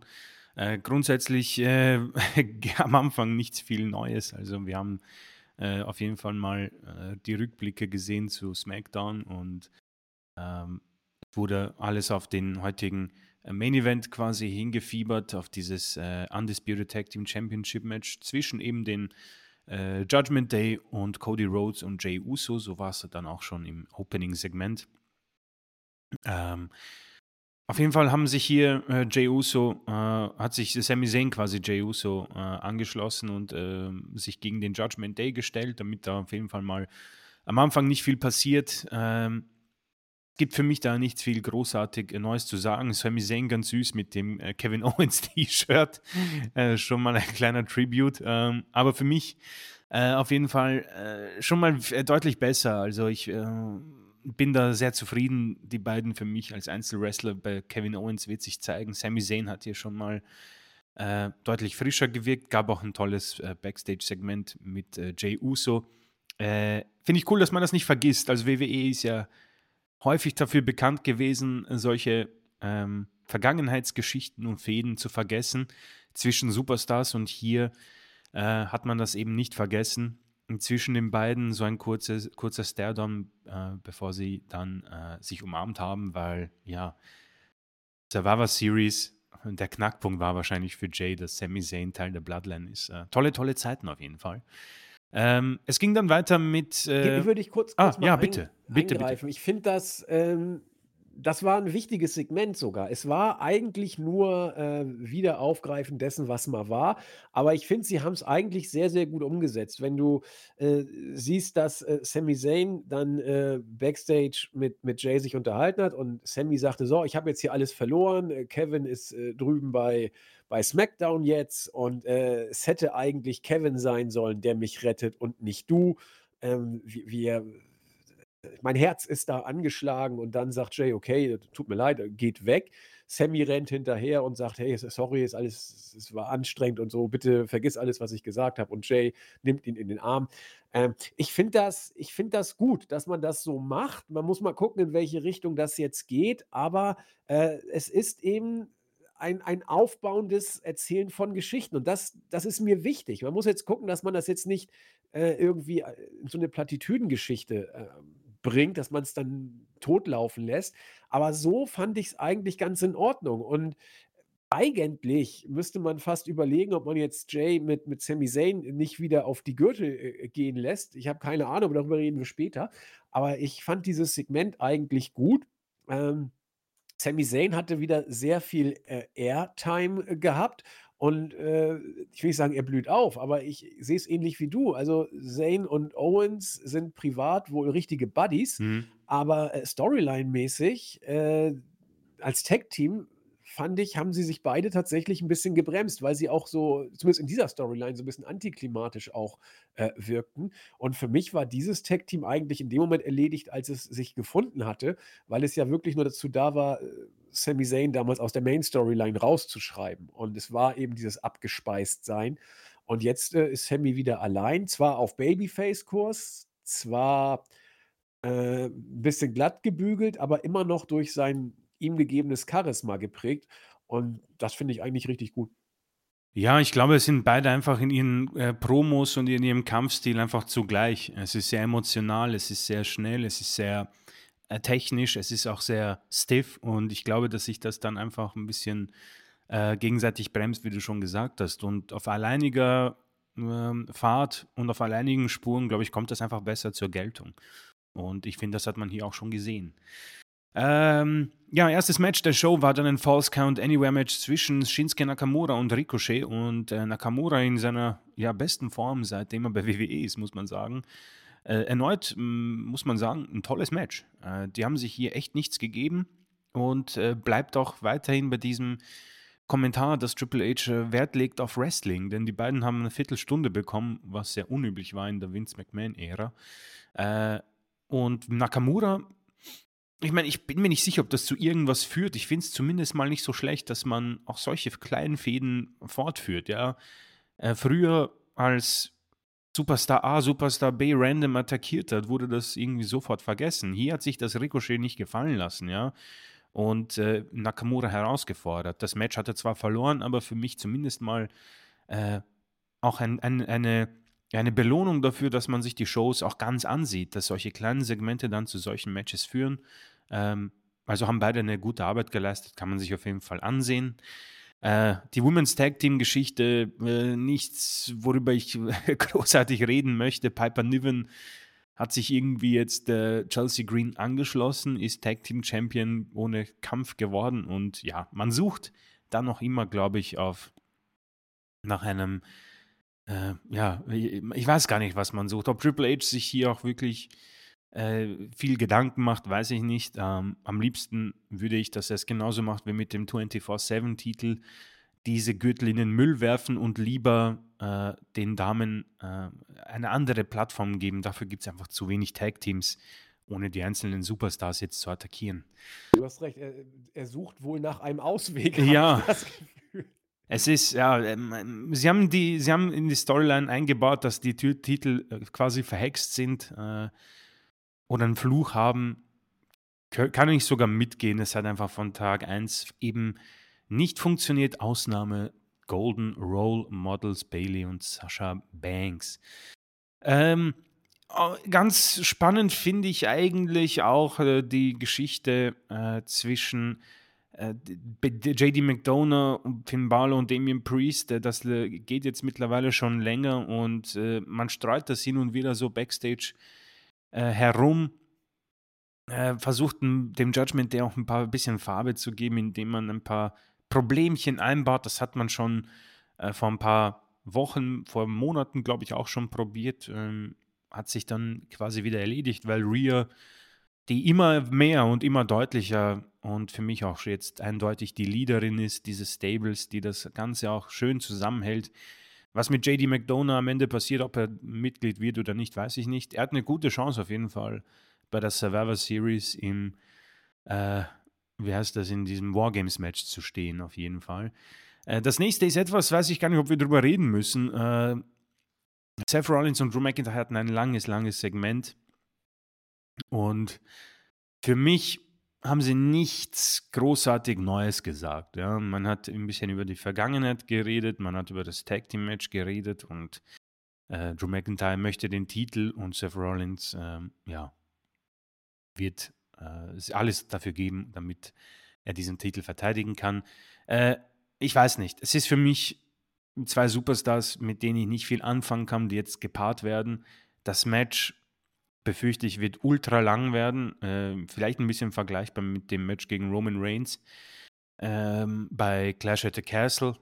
McIntyre wirkt sehr intensiv. Er wirkt auch. Mh, mm, er ist auch stark gebuckt, verstehe mich nicht falsch. Das macht man alles komplett richtig. Er wirkt auch cool, er wirkt nicht doof, blöd. Man hat auch die Situation aufgegriffen, dass er mit Rhea Ripley gesprochen hat backstage äh, alles nett, für mich äh, nichts, was äh, interessant ist und ich äh, ja wahrscheinlich einfach das äh, durchziehen muss. Es wird wohl eine Match-Serie geben und ob McIntyre dann das Ganze gewinnt äh, oder Seth Rollins weiter mit einem kaputten Rücken arbeiten muss, sei es wie es ist. für mich hat sich da nur der Gegner geändert quasi und nicht die das Interesse. Ich weiß nicht, Ja, ob wenn, du da, ja. ja, wenn ihr, äh, sag ich mal, euch das Thumbnail anguckt, wenn ihr äh, McIntyre und Rollins-Fans seid, werdet ihr sagen, das bringt die beiden auf den Punkt.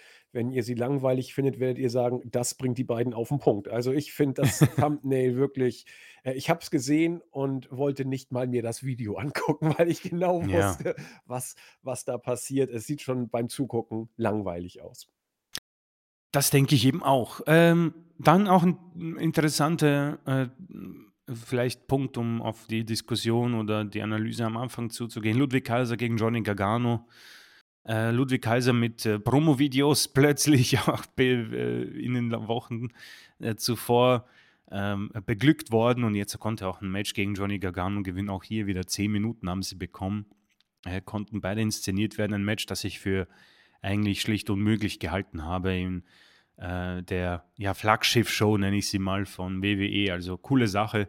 Äh, sowas gefällt mir sehr gut. Und was mir auch sehr gut gefällt, ist, dass Becky Lynch diese NXT Women's Championship äh, entsprechend nutzt, wie man sie nutzen sollte.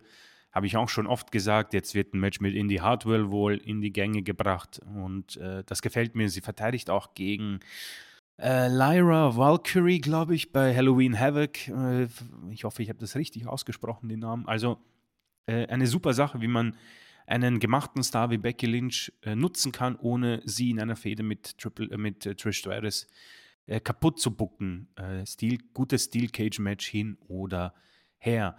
Rhea Ripley hat uns äh, daran erinnert, dass sie Women's Champion ist und sie wird diesen Titel offenbar auch bei Crown Jewel verteidigen in einem Fatal Five-Way. Äh, bin mir nicht sicher, wer alle drin sind. Zoe Stark auf jeden Fall, Nia Jax sind drin. Äh, der Rest ist mir entgangen, wird aber nicht so wichtig sein. Rhea muss 100% verteidigen. Und äh, wahrscheinlich wartet sie einfach darauf, dass WrestleMania anfängt und wir eventuell ein Title gegen Title Match sehen mit Becky Lynch. Hätte ich nichts dagegen, hätte ich Bock. Man teast es hin und wieder bei Raw an und äh, inszeniert Rhea weiterhin als die, die den Judgment Day leitet. Etwas, was wir für äh, schon logisch erachtet haben und jetzt wahrscheinlich durch diese Shows nochmal deutlich unterstrichen wird. Ähm, gefällt mir. Es könnte ein bisschen besser sein. Die Regentschaft ist noch für mich ein bisschen, äh, ja, wabbelig, aber ganz ehrlich, im Moment ist niemand da, der sich großartig da empfiehlt. Jade Cargill muss man schauen. Äh, ist nicht die richtige Gegnerin für Rhea im Moment. Das ist, glaube ich, Zukunftsspielchen. Ähm, weiter ging es dann mit dem Intercontinental Championship Match. Äh, Gunther hat gegen Bronson Reed verteidigt. Das hier ist für mich das logische Einmal-Eins-Booking, das ich so vermisst habe irgendwie. Ähm, Bronson Reed wurde aufgebaut die letzten Wochen, äh, hat seine Matches gewonnen, hat sich dadurch den Number One Contendership erarbeitet, hat gegen äh, den dominanten Champion verloren in einem sehr guten Match, muss man sagen. Äh, und so muss man es machen. Denn Gunther hat in diesen Wochen, wo wahrscheinlich Vince und Triple H sich gegenseitig gebremst haben, etwas für mich an Fahrt verloren. Das ist das, wie es gehört. Es ist nicht viel, was, was du brauchst. Gib ihm hin und wieder so eine Promo und Matches, die er gewinnt gegen Superstars, die nicht einfach random gewählt sind, sondern einfach dominiert haben die letzten Wochen. Du kannst jetzt auch eigentlich Nakamura eine Chance geben auf die Intercontinental Championship. Hauptsache, man hat etwas Logik dahinter und inszeniert diesen Titel und den Titelträger. Ähm, ja, Pierce hat eben dieses Fatal Five-Way-Match offiziell gemacht, als erste Amtshandlung quasi. Ein süßes Segment mit Alpha Academy und Akira Tozawa kann man sich gern ansehen, wenn man Zeit hat. Und im Main Event dann für mich etwas äh, überraschend Judgment Day, die sich ihre Titel zurückholen gegen Cody und Jey Uso. Äh, vielleicht ähm, etwas, was mir äh, nicht so gut gefällt. Äh, ich fand das nicht so schlecht, wie Cody und Jay miteinander interagiert haben als Tag Team. Ähm, sie hatten auch offensichtlich sehr viel Spaß darin und man konnte damit auch bei SmackDown aufkreuzen, um solche coolen äh, Segmente, Kurzsegmente mit der Bloodlines zu inszenieren. Äh, so ist das jetzt quasi logisch nicht möglich, aber bei WWE macht das sowieso kein, äh, wenig Sinn, dieser Brand-Split, also wird man das auch so schaffen. Allerdings hat mir das vorher gefallen. Judgment Day als Tag Team Champions geben mir persönlich nicht so viel. Aber mit Eingriffen von Jimmy und Co. hat man das eben hier geschafft und mit dem ging dann auch die ähm, die Show zu Ende. Ich, ich sehe gerade, sie haben offenbar auch dieses Titelmatch äh, in voller Länge auf YouTube hochgeladen. Auch ganz nett. Und so geht auch die Season Premiere von Raw zu Ende. Äh, nicht großartig Neues, nichts großartig Besseres als bei SmackDown. Es ist aber für mich ganz äh, logisch aufgebaut. Man gibt äh, dem Wrestling mehr Chance, man gibt anderen Superstars mehr die Chance. Der Fingerabdruck von Triple H ist zu erkennen und damit bin ich absolut ähm, einverstanden. Noch ein bisschen zu viel Judgment Day für meinen Geschmack, aber nicht so, nicht so tragisch wie äh, in den Wochen zuvor, wo es einfach nur brutal langweilig war. Ich habe mich äh, während der Show gefragt, oder besser gesagt nach der Show gefragt, wieso jetzt der Titel schon wieder wechselt. Ähm, die haben ihn gerade erst gewonnen bei Fastlane und wir haben uns überlegt, ja, was will man machen? Will man Jay und Cody will man da was aufbauen oder will man das machen? Das war ja meine Theorie, dass man Cody äh, zurück zur Bloodline führt. Das hat man jetzt gemacht, zwar relativ random und, äh, out of nowhere, aber, äh, zumindest was angedeutet. Aber man hat sich wohl entschieden, dass man Cody und Jay wohl lieber als Singles Worker jetzt, äh, einsetzt. E es muss eigentlich ja fast irgendwann auf eine Fehde zwischen den beiden hinauslaufen, aber eigentlich dann auch wieder nicht, wenn du beide als seriöse Babyfaces eigentlich haben möchtest. Ich bleibe dabei, du hast immer noch drei und damit mindestens ein zu viel, weil Rawlins gilt ja auch als Babyface und Drew offenbar auch, Sami Zayn irgendwie auch. Also, äh, schwierig, ehrlich gesagt. Aber mal sehen, ob da irgendeiner von turnt. Ich hoffe ja irgendwie auf Sammy, das wäre mir wäre mir am liebsten und aber muss man mal abwarten, was passiert. Und bis dahin, äh, ja, sind jetzt Cody und Jay die die Gürtel wieder los. Vielleicht machst du auch ein Tag-Team mit Jay und und, ähm, Sammy, was ich ehrlich gesagt gut finden würde, wenngleich ein halbes Jahr zu spät, aber, ähm, hätte was irgendwie. Aber das, äh, wird man jetzt auf sich zukommen lassen müssen. Und Stichwort, man sieht, dass Hunter den Zügel jetzt fest in der Hand hält oder die Zügel fest in der Hand hält. Äh, ich glaube auch, dass da ein Follow-up kommen wird. Also irgendwas wird sich Hunter da jetzt ausgedacht haben, dass man das so gemacht hat. Äh, Sammy und Jay haben backstage interagiert. Sammy hat zugunsten von Jay und Cody eingegriffen im Main Event. Also da, da geht irgendwas in diese Richtung. Und ja, das Gute daran ist, wenn Hunter bookt, dann kann man zumindest mit einer gewissen Wahrscheinlichkeit davon ausgehen, dass das auch eine Nachhaltigkeit nach sich ziehen könnte zumindest. Und das wollen wir abwarten. Ja, damit haben wir die Season Premiere jetzt durch. Der WWE-Alltag ist entsprechend auch abgehakt. Ich weise nochmal darauf hin, dass wir am 4. November ja live da sein werden auf äh, YouTube zur Saufi Show. Und äh, damit äh, kommen wir zu einer anderen Kategorie, die wir auch langsam äh, feierlich zu Ende bringen wollen, nämlich die Chrismania Geschichte. Da wurde teilweise gesagt, die Chris Mania-Geschichte geht ja länger als die Bloodline-Storyline sozusagen. Da, schöne Grüße, Razer. Und äh, ein anderer User, und ich fand die Idee gar nicht schlecht, sagte, ob man nicht irgendwie ein End, eine Endpunktzahl aussprechen möchte, um das Ganze dann irgendwie auch äh, ja, dem ihm gebührenden Schluss zuzuführen. Und wir, Chris und ich haben uns kurz abgesprochen. Wir finden das eigentlich eine gute Idee, wo wir gerade bei äh, Raw und SmackDown Season Premiere haben. Kommen wir zum Staffelende äh, von äh, Chris Mania. Äh, wir haben gesagt, jetzt einfach mal relativ willkürlich, aber das behalten wir uns vor, die Grenze jetzt mal bei 80 zu setzen. Das heißt, wir sind auf der Zielgeraden. Es steht, glaube ich, Chris 72 zu 71 für uns gegen Korrekt. das Board.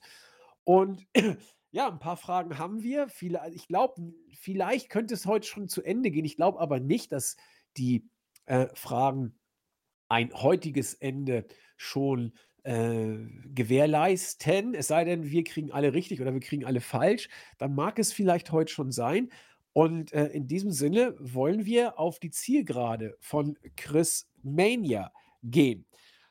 Und da geht es los mit dem User, äh, wer bin ich? Ähm, wir haben letzte Woche falsch gelegen. Die gesuchte Person, hätte man auch drauf kommen können, war Renee Young, die als Wrestlerin 2021 von WWE Ja. weggegangen ist und ihrem Mann Richtung AEW gefolgt ist. Da haben wir leider blockademäßig uns nur auf Wrestlerinnen beschränkt. Hätten wir doch auch mal äh, On-Air-Characters berücksichtigt. Äh, es gibt auch diese Woche aber eine Frage. Hm. Oh Gott, das ist wieder so eine verwirrende, weiß ich, da verstehe ich die Frage schon wieder gar nicht.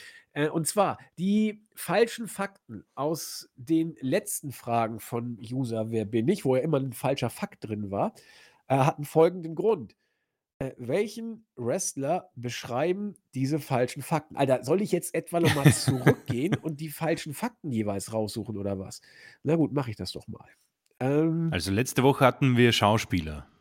Ne, letzte Woche hatten wir, glaube ich, gar nichts. Ich weiß mal, was die Woche davor war. Äh, wo ist er denn? Ah, da, wer bin ich? Letzte Woche oder die die die die das letzte Mal, wo er was geschrieben hat zumindest, ähm genau, äh, mittlerweile macht ihm Schauspielen viel Spaß. Du meinst, das ist eine Ich Sache. denke So. schon, ja. So, da muss ich jetzt noch mal zurück und, äh, gucken, was da noch 'n falscher Fakt war. Wer bin ich? So, äh Ja gut, das ist ja im Moment auf John Cena. Dem macht das Äh, Schauspielen Spaß. Batista macht das Schauspielen Spaß. Ja, hier, da finde ich jetzt grade mal gar keinen falschen Fakt. Da hat er mich jetzt äh, hat er mich jetzt verarscht. So, ansonsten, ich ich kann jetzt ja auch nicht immer wieder zurückgehen und und und immer gucken, wer äh, da, wer bin ich? Hier. 2012 äh, 17 bis 21 war ich in der WWE und wrestelte nur für eine Show. 2 von meinen Titelregentschaften, äh, sind etwas ganz Besonderes. Meine Frau ist ebenfalls professionelle Wrestlerin, mit der ich in der gleichen Company tätig bin. Äh Ach da, 2005 brachte ich mein 1. und auch einziges Rap-Album heraus. Das Ja, war der das ist falsche Fakt. Das riecht sehr nach John das Cena, riecht oder? stark nach John Cena, Habe ja. ich auch grade überlegt. Ähm, weil Schauspieler macht John Cena ja. Sein Ja. 1. äh, Rap-Album macht er. Das war auch Und 2005, ja. ja, und der Fehler mit Dolph Ziggler, äh, und der IC, äh, äh, Championship hat hat er auch eingestellt. Jetzt will ich mal kurz gucken. Dabei das war ja, dass der die IC Championship nie gewonnen wurde, glaube ich. Und Genau. hat John wenn John Cena die IC Championship auch nie gewonnen hat, dann ich war nie IC Champion und somit kein Grand Slam Champion. So, war John Cena mal Nein. IC Champion? Ja, dann müssen wir's jetzt auf John Cena Dann festlegen. ist es John Cena, ja. Also, da bin ich mir sogar sehr, sehr sicher. So, ich ich gehe jetzt mal da das war aber das war aber eine faszinierende, ausgeklügelte Fragestellung, muss man sagen. Ja, sehr, meine, sehr spannend, ja. Long Term Booking hier muss man äh, so, wollen wir mal gucken, was hat denn John Cena erst mal gucke ich jetzt Musik oder so. Hat er mal 'n So, John Rap-Album Cena rausgebracht? Rap-Album. Und ich checke mal seine Championship and So, Acknowledgements. You Can't See Me kam 2005. Ne, A Accomplishments heißt das. So, äh, WWE Championship, äh, Heavyweight Champion, United States, Tag Team, Tag Team, Money in the Bank, Rumble, WWE Champion ko ne, er war nie IC dann dann muss es John Cena sein. Äh, ich würde uns einfach mal den Punkt geben. Ich auch. So, 73 zu 71, noch 7 Punkte für uns. Ah, das war aber das setzt aber schon 'ne gewisse Recherche voraus, die wir grade äh, grade hingekriegt haben. Dass wir den Punkt kriegen, hätte ich nicht gedacht, ehrlich, weil ich die Frage zuerst auch gar nicht verstanden habe. Sehr schön. Die nächste Frage weiß ich auch übrigens. Kurzweiliger Podcast wie immer. Die Smackdown-Ausgabe sagt, Tomspot hat ihn positiv überrascht, mich auch. Hoffe nur, dass LA Knight bei den Saudis auch die Reaktion zieht. Jo, mir ist es völlig egal. Eine Frage: Wer kehrte bei WrestleMania 33? Da habe ich lange drüber nachgedacht. Ähm, WrestleMania 33 war, glaube ich, Taker gegen Reigns im Main Event. Genau, ja. Und ich glaube, es geht um die Hardy Boys. Ach ja, natürlich. Als New Day rauskam Ja, natürlich. und dann der Heavy Pop. Ich glaube, es war 'n Fatal 4-Way Leitermatch. Zumindest wurde es dann zu einem. Genau, ja. Ähm, wer war denn da drin? Die The Bar war drin? The Bar, äh, den die Hardys. Ja, die kamen dann, äh, ja ziemlich ich weiß gar nicht, aber du hast recht, es muss das gewesen sein. Ah, bin ich Aber mir aber stopp, mir war's das wirklich? Obwohl, ja, wir können ja mal also, ich erinnere mich, Kevin Owens gegen Chris Jericho, glaube ich, war ein Match, äh, Roman gegen Undertaker, Goldberg gegen Lesnar, dieses Match, das so überraschend gut war. Äh, Äh, ne, warte hm. mal, dann dann verwechsle ich das jetzt grade mit WrestleMania 31, wo äh, wo eigentlich nur ein vielleicht ne, Z Entschuldigung, 32, WrestleMania 32 verwechsle ich's, wo eigentlich nur, ähm, das das Opening-Match zwischen es war auch 'n Dark-Match, glaube ich, oder 'n Pre-Show-Match zwischen ah, wie heißt denn der ehemalige Impact Champion und jetzt, äh, Neville AJ Neville und, äh, der jetzt, äh, Pac heißt. Oh Gott. Oh, oh, Aus ne, nicht Austin, Äh, jetzt wi- an, auch so so 'n Cruiserweight bei WWE. Hat, ähm der war auch Impact Champion. Ich weiß gar nicht, wo er jetzt ist. Oh, das muss ich nachgucken. Aber du hast recht, es ist 33, weil ich habe mich mich grade vertüdelt, weil ich habe bei WrestleMania 32 eigentlich nur ein gutes Match, äh, wahrgenommen. Und das war eben dieses Match zwischen, äh, Neville und oder Neville Adrian Neville, wie er damals, äh, hieß und, ah, Aus Austin Aus wie hieß er denn? Das gibt's doch gar nicht. Ich glaube Austin mit mit Vornamen sogar. boah, keine Ahnung. Äh, war das bei WrestleMania 32 in der Pre-Show oder wie? Ja, und ich gucke jetzt auch mal Hm. nach. Hm, ich finde es jetzt irgendwie auch nicht. Ist ja auch die deutsche Wikipedia, die ist die ist ja der letzte Husten. Also, auf dem deutschen Wikipedia darf man auch nicht nachgucken. Ich möchte bitte immer zum englischen Wikipedia weitergeleitet werden. So, und da ja, die war auch sehr langweilig. Das war Reigns gegen Hunter im Main Event. Ja, das war furchtbar. Äh, Kalisto gegen Ryback, Total Usos. Ne, habe ich jetzt irgendwie auch falsch offensichtlich. Ähm Ich glaube zu wissen, was du meinst. Ja, aber Äh, Mensch, ich welche war das nicht die? Mania, wo ihr eh dort wart? Beim 35? Nein, nein, nein, nein, nein, nein. Nein, nein, nein, nein, nein, nein, nein, nein. Nein, nein, nein, nein, nein. Was war eigentlich Ähm 34 nochmal? Ja, da bin ich jetzt auch. Da, Neville gegen Austin Aries. Austin war's. Aries, oh ja, Mann. das war die 34er und äh, die war nicht gut, sag ich mal. Ja, da erinnere ich mich ich. an fast gar nichts. Nee, eben. Ich gehe mal kurz die Card durch. Also Neville gegen Austin Aries. Das fand ich, das war ein einzig gutes Match. Main Show. Styles gegen Shane McMahon. Hat äh, Vince McMahon, äh, hat, hat Vince McMahon, hat äh, Dave Meltzer frecherweise vier Sterne gegeben. Fand ich damals Vier. Sterne? Ja, Kevin Owens gegen Chris Jericho blieb deutlich hinter den Erwartungen meines Erachtens zurück. Und Vince war auch not amused nach dem Match. Da gibt es so eine WWE-Doku, wo äh, Owens total traurig ist. Äh, Bailey gegen Lotte, Nia Jax und Sascha Banks habe ich auch nicht doll in Erinnerung. Hardy Boys gegen Luke Gallows gegen Cesaro, Sheamus. Warte mal. Dann, dann sind wir falsch. Ja, Nee, wie? 33. 33? Oh, dann habe ich jetzt aber irgendwie Mist erzählt, weil äh, dann habe ich das nämlich doch bei 33 richtig zugeordnet, aber habe ganz vergessen, weil ich fand das Hardy Boys Match eigentlich ziemlich cool. Also da, da, das waren zwar nur elf Minuten, aber das war ja richtig spotlastig, das 33er Match. Ja, also Hardy Boys gegen äh, Gallows und Anderson, gegen äh, Cesaro und Sheamus und Enzo Amore und Big Oha, Cass. die waren dann noch zusammen, krass. Ach ja, John Cena und Nikki Bella gegen Mr. Oh. Maurice mit Heiratsantrag. Autsch. Rollins gegen Triple H habe ich auch wenig Erinnerung. Erinnere ich mich auch nix, ja. Orton gegen Bray gegen Bray Wyatt, das war mit, den, mit den Maden, Genau, äh, ja. die da eingespielt mit Video wurden. Lesnar gegen Goldberg war gut. Also, es war, war zumindest, ja gut, viereinhalb Minuten. ja, gut, und Reigns gegen Undertaker fand ich ganz schlimm. Da Das war war der Taker auch nicht zufrieden mit. Nee, das war. Ja, da hat er seine Karriere eigentlich beendet, wo er die Sachen auf dem, im Ring Ja. hat liegen Aber so kann ich nicht abtreten. So, ja, das, die, die Doku hat jeder gesehen, offenbar. Ja. Äh, so, ja, ich würde sagen, Punkt für uns, oder? D- Den haben wir. 74 zu 71. Ei, sechs Punkte fehlen uns noch. Mal gucken, ob der gute Chris äh, weiter on fire ist. Weil die Frage, ich, hab, ich wusste nicht mehr, wer das war. Ich habe tatsächlich die Hardy Boys falsch eingetüdelt. Es war übrigens der geilste Pop äh, Oh bis ja. CM Punk. Das war ja, war Das ja war pervers. irre. So, ähm, Robert Schweckle ist jetzt nicht so richtig happy mit der Formulierung Krieg zwischen WWE und AEW. Er meint, AEW muss sich noch gewaltig strecken, um da ranzukommen. Äh, in Bezug auf Inszenierung und so hat er bestimmt äh, ein Argument, das man so vertreten kann, zumindest. Longo äh, sagt einfach mal Danke. Er äh, genießt unsere Podcast leider noch nicht allzu lange, wird aber sein Bestes geben, dass das äh, eine Tradition wird. Ja, da freuen wir uns doch sehr, wenn das gelingt. Äh, seine Frage in Bezug auf den zuletzt gesuchten Referee. Es geht, glaube ich, um Chuck Norris bei der Survivor Series 94, wo ich ja versagt ja, habe. Das war, Eieiei.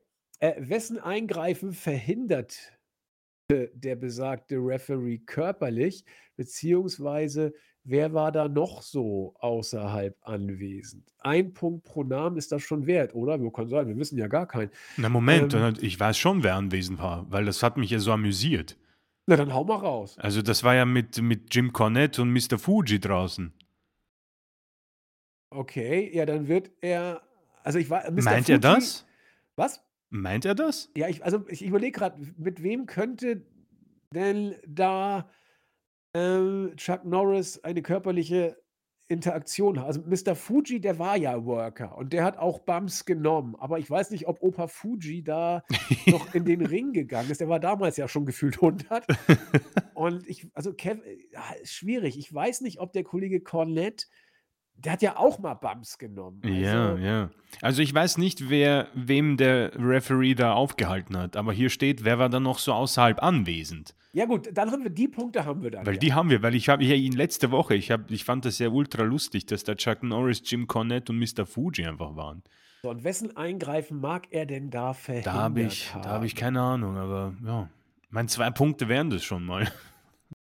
Ja, und das Gute ist, einen ziehen wir uns ab, also haben wir 2 also insgesamt einen gewonnen sozusagen. Raten wir doch einfach mal. Ja, So, gerne, gerne. ich weiß jetzt nur gar nicht, welche ich habe schon wieder vergessen, wer da im Match überhaupt stand. Ähm War das nicht der Undertaker gegen, äh, wie hieß denn der? Äh, Joko? Joko, Ne, ja. doch gegen Joko? Ja, ich kann kann sein. Ähm dann sagen wir einfach mal er Hm. hat verhindert den Eingriff von ja, Bam Bam Bigelow hing damals, glaube ich, viel mit mit Joko rum. Weiß nicht, Diesel vielleicht? Ne, Diesel ist zu groß. Das das hätte man nicht so gut inszenieren können. Owen Hart? Hm. Ah. Such dir was aus. Von diesen 3 oder wie? Ne, such dir oder was wenn dir noch was anderes einfällt. Das war jetzt ja alles so eher Mid-Card. Aber Owen Hart war sehr hoch gepusht zu der Zeit. Aber deswegen glaube ich, dass man ihn von von Chuck Norris erledigen lässt. Hm, ähm Tatanka, hat der eingegriffen? Äh, würde ah, vi vielleicht sogar. So als Walker Texas Ranger, der macht die Natives platt, vielleicht. Also, Obwohl, will also Bam sagen jetzt äh, Tatanka. Tatanka? Also aus Ja. aus sicken Vince McMahon Humor, äh, nehmen wir jetzt Tatanka und gucken Survivor Series. So, Kann sein, dass der da tatsächlich, äh, Heel, äh, gebookt war, äh, zu der Zeit. Das will ich gar nicht ausschließen. So, Survivor Series 1994. Mal Äh, sehen. Hm, Undertaker, Paul Bearer. So, Jim Cornette und Mr. Fuji. Das war doch schon mal nicht schlecht. So, jetzt müssen wir den Main Event nur noch gucken. So, Yokozuna Casket Match, Samoan Drop, Leg Drop, äh, Clothesline. Äh, but was so, The Undertaker performed a clothesline from the top rope and placed Yokozuna in the casket. King Kong Bundy and Bam Bam Bigelow came out Ah. to was weiß ich was. Ähm, Chuck Norris blocked their path. Also das wird wohl auf die beiden bezogen sein. Ja. With Norris, uh, while Norris was distracted, uh, IRS entered the ring from the other side and attacked the Undertaker. He placed the Undertaker in a casket und so weiter und so fort. Jeff Jarrett, also das waren die ganzen Deppen, die teilweise auch schon beim Rumble eingegriffen haben. Deswegen habe ich die auch gesagt.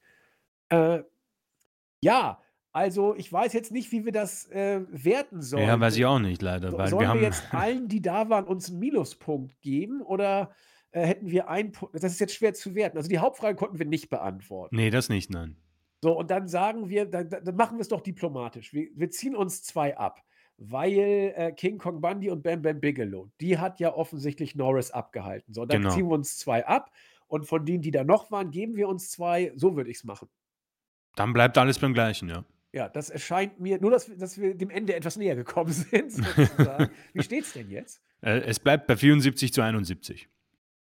Wie, ach so, nee, ich dachte, das ist 76 zu 73. äh, 76, äh, wir kriegen zwei dazu und die anderen kriegen auch zwei dazu. So dachte ich das. Ah, so wird's meinst du das, ja? Das Ach so, ich habe es falsch gesagt. Ja, klar, wenn. Nee, also ja, die Frage, wie machen wir es? Machen wir so, dass wir die Punkte, die wir. Nee, wir müssen ja eigentlich die Punkte, die wir nicht kriegen, kriegt das Board und die wir kriegen, die kriegen wir. Also eigentlich müsste man sagen, Okay. wir zwei und die zwei. Also Dann 76 zu 74? oder so? 76 zu 73 jetzt. Boah, wir müssen nur noch vier Punkte machen, Chris. Dann, Das ist, äh, das wird nicht möglich. Wir schauen mal, was, was noch äh, rauszuholen ist. äh, Ich übrigens, äh, schöne Grüße zurück nach Graz an Klongo. Au- Auf jeden Fall. Äh, Pat, nicht McAfee, hat sich nochmal äh, zu Wort gemeldet und äh, freut sich, dass äh, sein äh, seine football-spezifischen Erklärungen was gebracht haben. Ja, und ich habe zum ersten Mal in meinem Leben am Sonntag, äh, auf einem, dusseligen Sender, die den ganzen Sonntag RTL gezeigt haben, habe ich mal reingeschaltet. War ganz, ja, geht so. Ich habe Frank Buschmann das letzte Mal, glaube ich, vor 100 Jahren im Fernsehen gesehen und, äh, da habe ich das, äh, Logo der Indianapolis Colts gesehen. So, und da ja, super. Jetzt, wo Pat nicht McAfee es mir erklärt hat, dachte ich auch: „Oh, wie peinlich, dass man das nicht wusste.“ Ähm, ja, aber wir wissen nicht so viel. Äh, in diesem Sinne, nächste Premiere äh, seine Premierenfrage. Er hat noch nie eine Frage gestellt, jetzt stellt er selbst eine. Äh, äh, für euer Quiz er hat noch nie eine gestellt, die NFL-Bezug hatte sozusagen. Jetzt hat er sie aber mit NFL-Bezug zum ersten Mal gestellt. Äh, im Zuge der letzten Entlassungswelle bei WWE, äh, Referenz, äh, ist eure News vom vergangenen September, die die kann ich ja noch auswendig, traf es auch einen ehemaligen NFL-Spieler. Wer ist der Gesuchte? Boah. Ähm, ihr sollt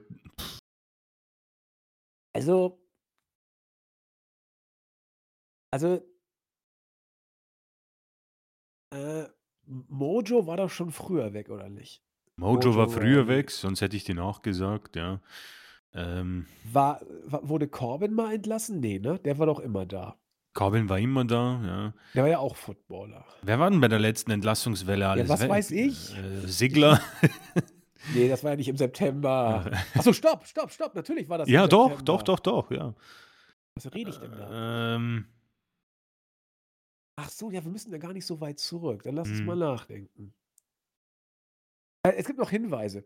Aha, Vielleicht ja. hilft der Hinweis. Ähm, der Gute kommt auf immerhin 9 NFL-Spiele. Das letzte für die Redskins, die jetzt Commanders heißen. Ja, das hilft mir gar nix. Ich Ne, mir schaue auch nicht. ich schaue nichts davon. Er spielte als Def Defensive Tackle. Ja gut, dann wird die Wahl ja eng, ne?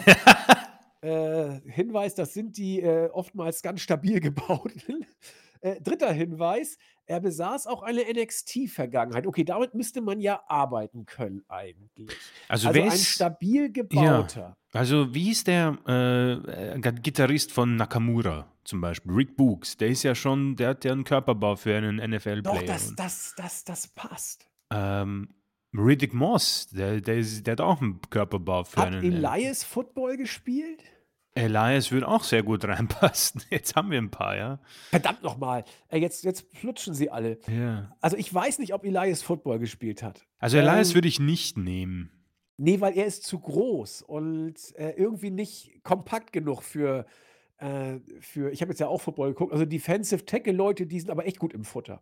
Ja. Und, äh, da ist Elias, so so komisch es klingt, zu muskulös und athletisch für irgendwie. Ähm, also Rick Books könnte, ist aber auch fast schon zu athletisch. Und wer war das noch? Äh, Rick Riddick Books? Moss. Ja, der ist mir fast schon zu unathletisch. Ähm Hm, sonst, äh, ja, Sigler sicher nicht. Äh, Nein. ähm, ja, der Kollege von, äh, wie hießen die? Das Ta Stable von SmackDown, hm, T-Row, äh, irgendwie so Hit was. Row? Hit Hit Hit Row? Wie hieß der Hit denn? Row, ja, ja, ja, ja. Äh, da glaube ich auch Oder war da 'n niemand. stabil gebauter bei? Ne. Die waren ja auch nicht so oft on air. Also, puh, Also, äh aus diesen 3 würde ich's tatsächlich nehmen. Ich auch, Ähm ich auch. Weil die weiß nicht, irgendwie finde ich das schon ähm, hat irgendwie jemand von denen so 'n Interesse weil weil, äh, du hast ja schon recht gehabt, Mojo Rawley hatte ja auch 'n entsprechenden Finisher irgendwie, wo er sich wie ein Footballspieler hingestellt hat. Ja, stimmt. Ähm, ich weiß nicht, ich habe Riddick Moss zu selten gesehen, ob der mit solchen Sachen auch, ja, quasi auf die NFL-Vergangenheit, äh, aufgebaut hat. Also, ich finde, die sind mir alle zu zu athletisch. Also, was ich da gesehen habe, wie die, ähm also, ich will jetzt auch also, ich habe jetzt das erste Mal seit Ewigkeiten, seit Jahren, fast Jahrzehnten Football geguckt. Also, Defensive Tackles, da da wabbelt aber einiges. Und Okay.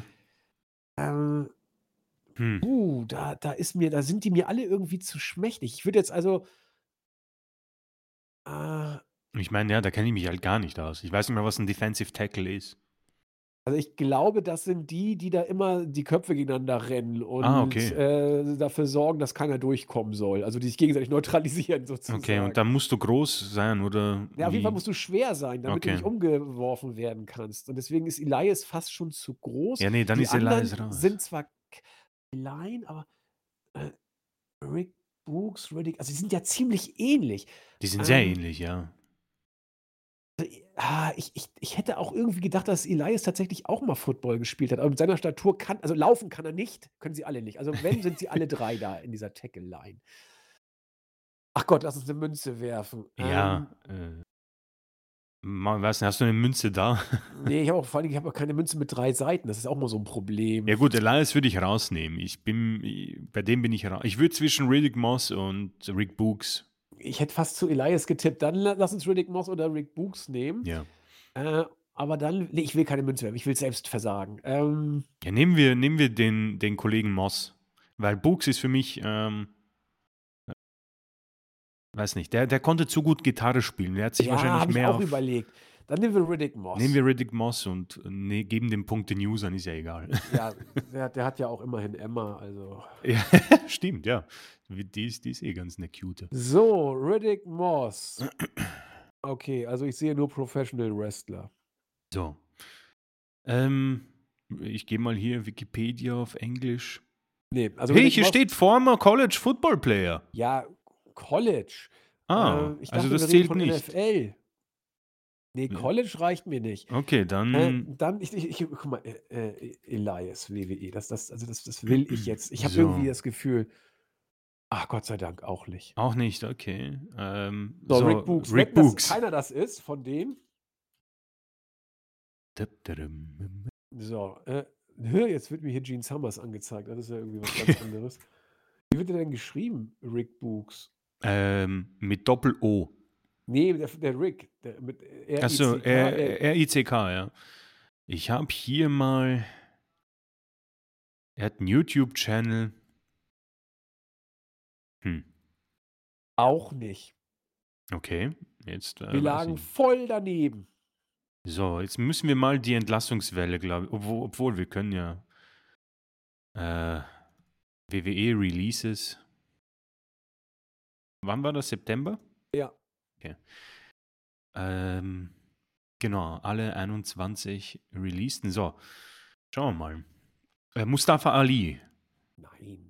Äh, Rick Boogs war's auch nicht. Äh, Elias war's nicht. Riddick Moss war's nicht. Top Dollar war's wissen wir nicht. Schauen wir mal. Ja, ich gucke mal nach. Top Dollar NFL. Ah, Top Dollar, ein Studioalbum. Wie wird 'n Top Dollar geschrieben? Ähm, w bei wem hat er äh, Washington Redskins. Top Dollar steht He was signed by Miami Dolphins as an undrafted free agent. Ja gut, das muss ja noch nix Ah, hier. Hm, Defensive Tackle. Äh, Top Dollar. Ja, dann war er das. Dann war's er. Und was hat der für für für für Daten? 1,96, 150 Kilo. Ja, hätte ma also, hätte ich mit Hitler Ach, mich mal 'n Mist. bisschen beschäftigt Mann, wir haben sogar über sie gesprochen. Ja, aber ich habe doch ich ich habe also, irgendwie weiß ich nicht, das ist Aber war nicht so schlecht von uns eigentlich. Doch, wir waren richtig schlecht. Also, NFL-Footballer sollte man irgendwie, ähm also hal einen halben Punkt für Boog äh, für Riddick Moss, der hat College Football gespielt. Ne, ich glaube, wir können uns hier nicht so überbevorteilen. Also, die den Punkt müssen wir wegschenken leider. Ja, ja, der Äh, gehört den Usern. ja, der 74 gehört zu safe den 76. So, jetzt kommen jetzt geht's gleich auf, äh, 76 zu 76, weil jetzt kommt zweimal Great Muta. Wie immer ein guter Podcast. Äh, auch ein CM Punk werden wir schneller wieder bei WWE sehen, als man denkt. Und das denken wir aber auch. Äh, wer war damals in der WWE der Manager gewesen von Mr. Perfect? Ach so, wer war alles in der WWE Manager gewesen? Er hatte mehrere? Also, ich kenne nur einen. Ja gut, dann haben wir zumindest einen Punkt. Ja, Bobby Heen war war ewig Manager von Okay. Mr. Perfect. Aber müssen wir alle aufzählen? Offensichtlich. Die Frage ist jetzt, gibt es für jeden ne, ich glaube, wir müssen alle aufzählen, dann kriegen wir ein und ansonsten kriegt kriegen die User das. Und damit sind wir, glaube ich, auch schon raus, weil ich kann tatsächlich nur äh, Bobby Heen Okay. Scheiße. Ähm, waren's denn mehr als 2? Das weiß ich nicht. Okay, ja, das ist schon mal blöd. Aber wir nehmen einfach mal Bobby Heenan und Wie hieß der äh, Typ mit dem Mikrofon? Damit kann ich jetzt nicht viel. Achso, Jimmy Hart. Jimmy Hart, war er vielleicht auch mal? Du meinst mit dem Megafon. Ah, mit, ja, mit dem Ähm, Megafon. Weil Mikrofon haben, haben wir alle. Also, Mikrofon haben wir. äh, also der hat ja alle Heels gehabt. Aber das ist ja so quasi eine, eine Generation. Also Bobby Heen und Jimmy Hart waren ja, sind ja fast gleich alt, glaube ich.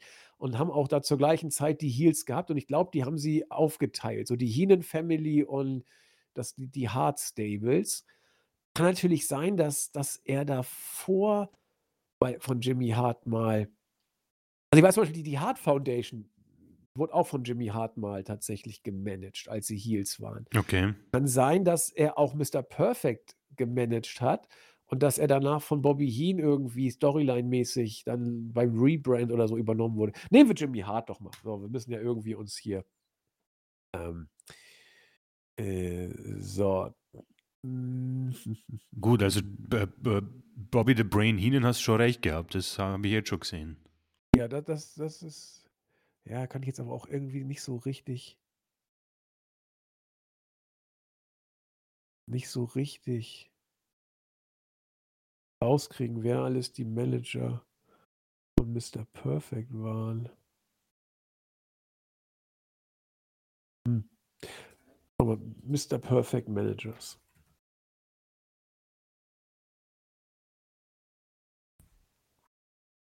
So. Mhm. Also er selbst war Manager äh, für, für den, für den, äh, für Ric Flair, das weiß ich, aber äh, ja, wir schenken es weg. Also da wird ja noch irgendein anderer ihn mal gemanagt haben. Ja, ich kann es auch nicht herausfinden, um ehrlich zu sein. Ich habe nur äh, Bobby the Brain Heenan. Halt mal. In der WWF trat Henning nur unter dem Namen Mr. Perfect auf und bekam The Genius als Manager zur Seite gestellt. The Genius, der Bruder vom Macho Man, hat ihn mal gemanagt. Okay, ja gut, dann ist es. Also, äh, Greg Luther, bitte nochmal äh, verifizieren, ob es noch eine, ob es noch andere Personen gab. Also Bobby Heenan und The Genius sind die, die wir rausgekriegt haben. Ähm, der Punkt geht an die User.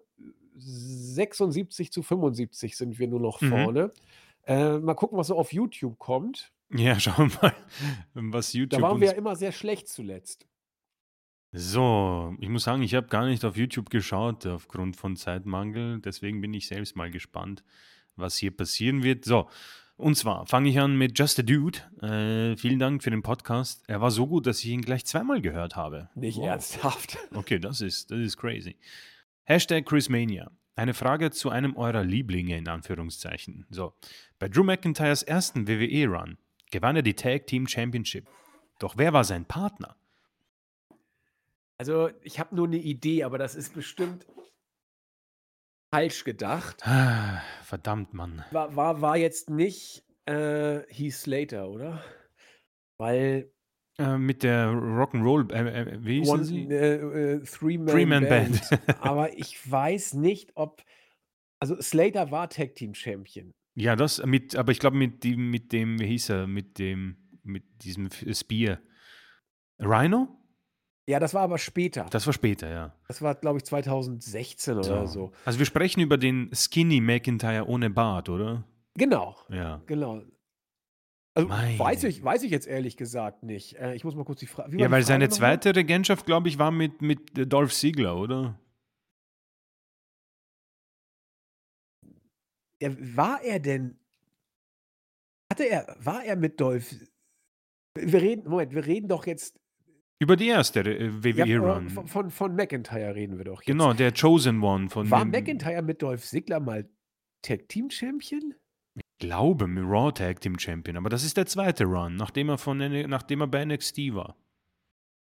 Er war im Main Roster mit Dolph Ziggler Tag Team Champion? Ja, ziemlich sicher sogar. Okay, das kann ich jetzt gar nicht erinnern, tatsächlich. Das das da habe ich Ähm. gar keine Erinnerung dran. Ja, ja, doch, doch, das war, weiß nicht, vor 4, 5 Jahren so was. Ähm, Okay. aber den ersten Run, da habe ich keine Ahnung leider. Ähm. Also, Slater war mit Rhino Tag Team Champion, das weiß ich. Aber Slater war auch vorher Tag Team Champion. Und, äh puh. Hui. Ich weiß nicht, ob Slater mit mit McIntyre oder mit irgendwem anders Tag Team Champion war. Ich ich würde McIntyre aber sagen tatsächlich. Äh, äh, Slater aber sagen, Mhm. weil Ja. mir sonst nix anderes einfällt. Mir fällt auch nix ein. Ich würde das einfach mal nehmen. Okay, nehmen wir ich gucke mal, was da So. kommt. Vor allem will ich mal wissen, ob Drew McIntyre wie wie kann ich denn vergessen haben, dass der mit Slater Tag Team Champion war? Also, mit Ziggler. Ähm, mit Ziggler. Mit Cody. Cody Rhodes? Was? Das habe ich total vergessen. Mit Cody. Das habe ich total vergessen. Aber Ziggler stimmt tatsächlich, The Dashing Ones hießen sie. Ja, Ziggler stimmt. Das da war ich mir relativ sicher. gibt's ja gar nicht. Wann war das? Das will ich jetzt wissen. Dashing Ones, das habe ich total vergessen. The Dashing Ones. Cody Rhodes und Drew McIntyre. Forgotten Tag Team, ja, das stimmt. Oh Gott.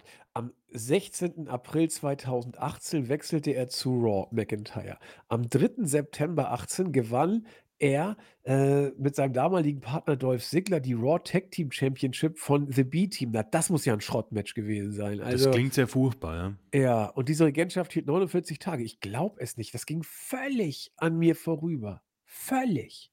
Hm, bei mir ich finde es schlimmer, dass Drew McIntyre mit Cody Rhodes mal Tag Team Champion war. Null Erinnerung. Wann war denn das? Mann, Wann keine war Ahnung. muss ich mal gucken. Das ist der Ausgleich für die User auf jeden Fall. Ähm, das war 2010. Ei, ei, ei, ei, ei, ei, ei. 35 Tage lang. Äh, echt, Cody war ja auch, äh, der der krebste ja auf allem Tag-Team. Ich vergesse immer, dass Cody rum. einfach mal so 2008 bei WWE war. Das vergesse ich tatsächlich nicht. Das ist Das das heftig. das weiß ich. Ich will mal gucken, wie oft Cody Tag der muss ja 5 Millionen Mal Tag Team Champion gewesen sein. Moment. Ähm, äh, Tag Team Champion war er einmal mit Hardcore Holly, zweimal mit Ted DiBiase Junior, ähm, Raw Tag Team Champion, einmal mit McIntyre, zweimal mit Goldust, einmal mit Jey Uso und SmackDown Champion ja auch mit Jey Uso, weil das ja doppelt zählt. Okay, ja. Also, hat schon 'n paar Tag Team Gürtel gewonnen. Ich dachte, er wäre mit Big Show auch mal, aber das habe ich wohl verwechselt. Mit Big Show war er nicht Tag Team Das war Chris. Jericho, glaube ich. Ja, Jerry Show, genau, Genau. stimmt. Ja, Ja, gut, äh, äh, Ausgleich. schade. Spannend, Ausgleich. spannend. Noch 4 Punkte für beide. Also, das könnte heute tatsächlich zu Ende gehen. Also, genießt es, meine Lieben. äh, Sebastian Brandt. Der IC-Titel wirkt an Gunther und nur wegen ihm aktuell wertvoller als Seth sein Gürtel. Gehe ich mit. Ich auch. André Wilke. Ja, geil. WI live und dann gleich ein Watchalong. Bin aber sowas von safe dabei. Ja, sehr gut. Sind wir, sind wir froh. Äh, der User Dill Dappen. Hey, wieder einmal eine tolle Zusammenfassung. Quizfrage. Wer beendete Bill Goldbergs Streak? Da habe ich drüber nachgedacht. Hatten wir die Frage nicht schon mal? Ich weiß es nicht. Ähm, Im Zweifel Hulk Hogan, aber ich ich habe keine Ahnung. äh, Mist, das ist. Im Äh, Zweifel jemand, mit dem man nachher nix gemacht hat. Shamrock? Ne. mh, Triple H war es nicht, oder? Ne, die Serie w war ja bei WCW. Oh ja, WCW. Äh, hier, wie hieß denn der? Ähm, Kevin Nash. Glaube ja. Ich glaube, es war Kevin Nash. Nehmen wir Kevin Nash. Ich tippe Goldberg ein. Ich habe das voll vergessen. Ja, ja, ich habe Ja, ich hab ihn die ganze Zeit WWE im Kopf. Ah, Goldberg ist eine Stadt im Landkreis Ludwigslust in Parchim in Mecklenburg-Vorpommern. Alter, wenn man auf dem deutschen Wikipedia was eintippt, ey. So, ei, Goldberg ei, ei. Winning Streak. Ähm, hm. Conclusion of the Streak. So, äh, Goldbergs Undefeated Streak endet bei 173 zu 0. Oh mein Gott. Ähm, gegen Kevin Nash. Yeah! Na, schau. Crunch Time! Das ist gut. Jawohl. Nash war ja ziemlich groß damals, sehe ich gerade. Wie körperlich oder? Als Star, meine ich. Ja, der war riesig. Crazy. Äh, Scott Hall war auch drin. Äh, Taser Gun. Ach du meine Güte. Okay. Wer ist denn Taser Gun? Ne, mit einer Taser-Gun haben sie Ach so. Goldberg dadurch haben sie ihn quasi kaputt gemacht. So, 77 zu 76. Ähm, es geht weiter mit Obikun. Wie immer gute Ausgabe, Jungs. Quizmania. Im alten NXT hatte jeder Teilnehmer einen Mentor an seiner Seite. So zum Beispiel war der Mentor von Daniel Bryan The Miz. War der einzige, den ich gewusst hätte. Wer war der Mentor des Siegers der ersten Staffel? Wade Barrett. Famous? Keine Ahnung. Man, I don't know. Ähm, Seamus war da ja auch relativ frisch erst. Wann war Nexus oder The Core? ähm, Nexus? Oh, 2010? Ja, eh, ach. Boah, das ist 13 Jahre her. Ah, Wade Barrett, man. Wer war dessen Mentor? Ich habe absolut keine Ahnung. Ja, weil das war auch immer so random. Man, Art Roof war da ja auch Mentor. Das ist ja blöd. Ja, eben. Äh, aber sowas kannst, wenn nur du wissen. Also ich war da noch nicht wieder, äh, wieder dabei. Ich habe überhaupt keine Ahnung tatsächlich. Null! Ja. Zu, wann, wann war denn die erste NXT-Staffel überhaupt? Mal Dann, ich meine 2009, wenn es 2010 Nexus gab. War, war Barrett beim ersten Nexus dabei? Gab es Ja. NXT schon so lange? Hieß da nicht irgendwie F-Dings irgendwas? Nee, Die Nexus, glaube ich, war das allererste. Und Decor war dann irgendwie. Ja, aber war, war beim ersten Nexus äh, war Barrett dabei, weil NXT, ich weiß nicht, ob es NXT, wie lange NXT zurückgeht, ehrlich gesagt. Das interessiert. Ich gucke mal kurz, wie lange NXT zurückgeht. Das will ich jetzt wissen. Hm? Ja, ich meine, ich, ich, ich, ich erinnere mich aber an ein sehr cooles Match, glaube ich, in der ersten Staffel. Das war gegen, das war Daniel Bryan gegen Chris Jericho. Das war ein echt cooles Match. Aber den, an den Rest erinnere ich mich nicht. So, der Brand ist established worden, ja, 2010. Also das könnte sich tatsächlich so ausgehen. Boah, aber wer war, war Cena? Kann das sein? Nee, nee, nee, die Topstars waren nicht die Mentoren, da bin ich mir ah, sicher. okay. So.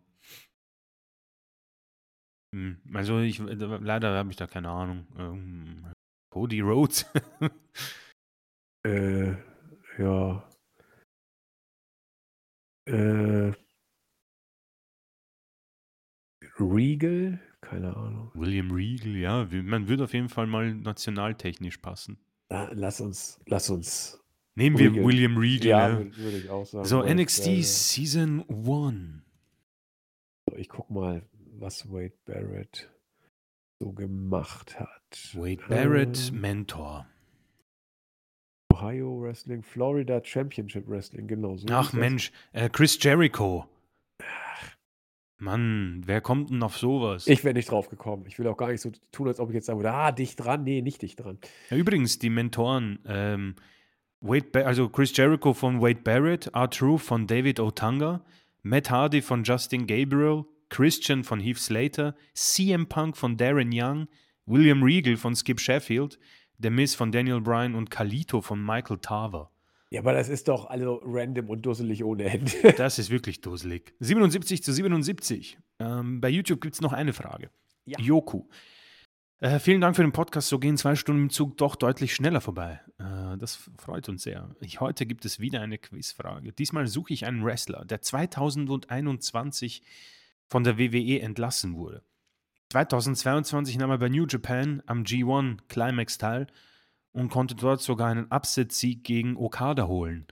Noch im selben Jahr kehrte er zur WWE zurück. Wer ist hier gemeint? Oh, ich habe da schon drüber nachgedacht. Ich bin nicht drauf gekommen. Okay, 2021 entlassen.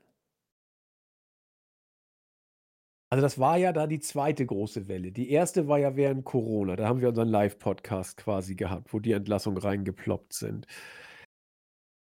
Und dann ein Jahr später gab es wieder eine. So, das G1 wird dann ja im selben Jahr gewesen sein, also ein paar Monate später. Und ich weiß, dass Claudio dazu, unser Japan-Experte, irgendwie auch einen Kommentar gemacht hat. Das erinnere ich auch noch. Aber wer, wer tritt überhaupt im G1 an? Wer darf da hin, so nach dem Motto? Und wer darf dann Okada auch schlagen? boah. Das ist ein, das ist 'n großer Sieg, Alter. Ja, ja, eben. Gegen Okada Eben. ist 2021 von WWE entlassen und dann 22 noch zu WWE zurück. Ach, er ist zurück zu WWE, okay. Wer ist hier gemeint?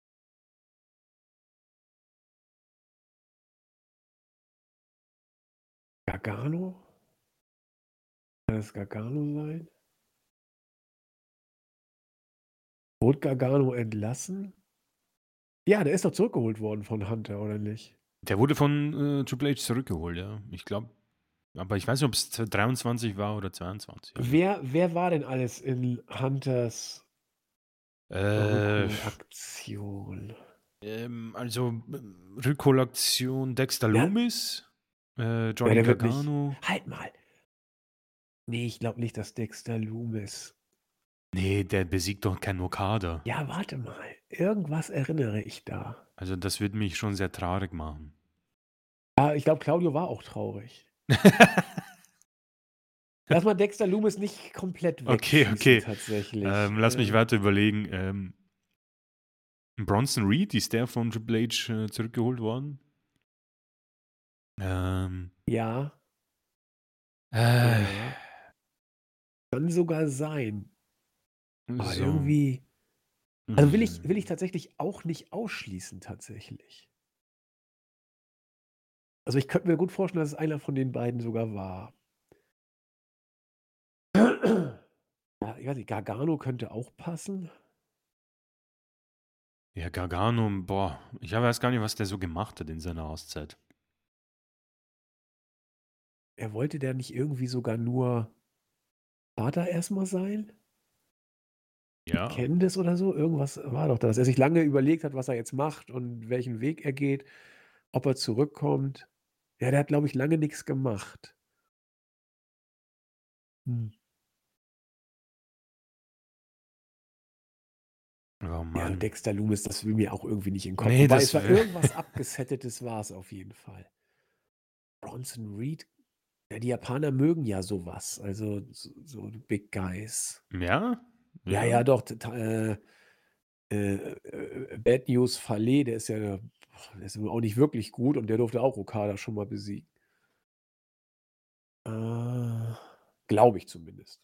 Zumindest durfte er lange Matches mit ihm gehen. Das habe ich sogar mal gesehen. Boah. Ja, Chris.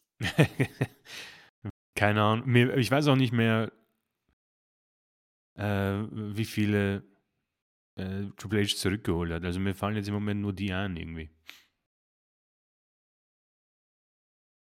Weiß ja nicht, ob Bronson Reed überhaupt äh, nicht irgendwie viel aktueller ist. Also vielleicht ist er grade erst relativ frisch wieder zurückgekommen. Das das erinnere ich alles gar nicht. Ich weiß nicht, wie lange der schon wieder Gegenstand der Shows ist. Ja, das ist auch bei mir 'n bisschen verschwimmt das. Ich meine, ja Triple H, wird der schon 'n Jahr im Amt sein irgendwie so? Als Ja, Creative? wann wann war der Vince, äh, sexueller Belästigungsskandal? Da geht's ja los. Oder diese besser gesagt, die die die verschleierte Zahlungsskandal in Ja. Anführungszeichen. Das war doch letztes Jahr, meine Ich glaube ich. auch, dass das, hm Ja, also da das das könnte dann schon sein. Also, ich weiß, es war 'n ziemlicher Upset, aber D Dexter Lumis, der nimmt doch auch nicht im G1 teil. Also Ne, Lumis will ich gar nicht nehmen. Das das das das selbst Ne, wenn das ne. stimmt, will ich das nicht sagen. Ne, gut, dann dann dann gehe ich auch weg von von ihm. Wenn Chris sagt nicht, dann nicht. Ne, Lumis, das wäre so traurig, Mann. Ich bin das das wäre ja crazy. Ähm, ne, sonst fallen mir niemand also, Bronson Reed fällt mir Dann ein, nehmen wir jetzt Bronson Reed. Okay, So, und äh das G1, äh, von 2021 oder was, äh, wollen Äh, ne, haben? 2022. Okay. Suchst du das oder? Okay. Ja, ich versuche es auf jeden Fall, Äh, ich so. finde finde ich wieder mal nichts. G1 Climax, da. So. So, und jetzt gehe ich auf G1 Climax 2022. Okada hat gewonnen. Ähm, so. So, Nacht 1 hat Okada mal gewonnen. Wir haben doch hier unten immer so 'ne schöne so 'ne Tabelle, wo, wer, was, wie und so. So, also Okada, Yano, Cobb, Archer, Fale, Lawler, Jona. Wer ist denn ein Jona? Bronson Reed! Bronson Reed! Was? Ja, er hieß Jonah. Ähm, Jermaine Haley is an Australian Na. professional wrestler currently signed to WWE, where he performs on the Raw brand under the ring name Bronson Reed. Gott, Mann, Mann, Alter, nie im gut. Leben, nie im Leben haben wir das gerade erraten. Das, wir haben es uns doch sogar logisch hergeleitet. Das ist, das ist der, ich glaube, von allen 78 Punkten ist das den, den ich am wenigsten erwartet habe. Nee, nee, nee, den, den, den haben wir schon logisch Ach hergeleitet. du Also, Scheiße. Bronson Reed hat Okada besiegt? Gott sei Dank habe ich doch, das. die Japaner mögen sowas manchmal. Also, Gott sei Dank habe ich das nicht gesehen. Ähm, vor allem hat Wow. Okada das G1 danach noch gewonnen. Also da hat Bronson Reed hier quasi den, den Ultra.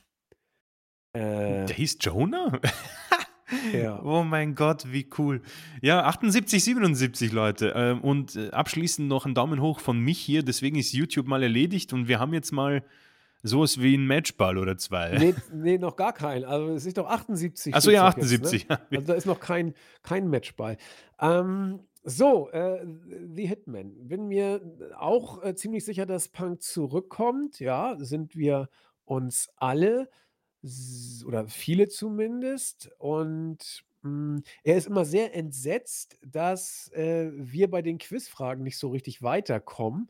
Äh, er haut immer mit äh, dem Kopf auf die Tischplatte. Er, brüllt den Fernseher an. Dreimal hat er den Fernseher angebrüllt, äh, wenn wir Oh das nicht so Mann. richtig hinbekommen. Also der Hitman ist sehr unnachgiebig mit Aber es uns. ist ja eh vorbei bald. Also. Wir hoffen's, wir hoffen's.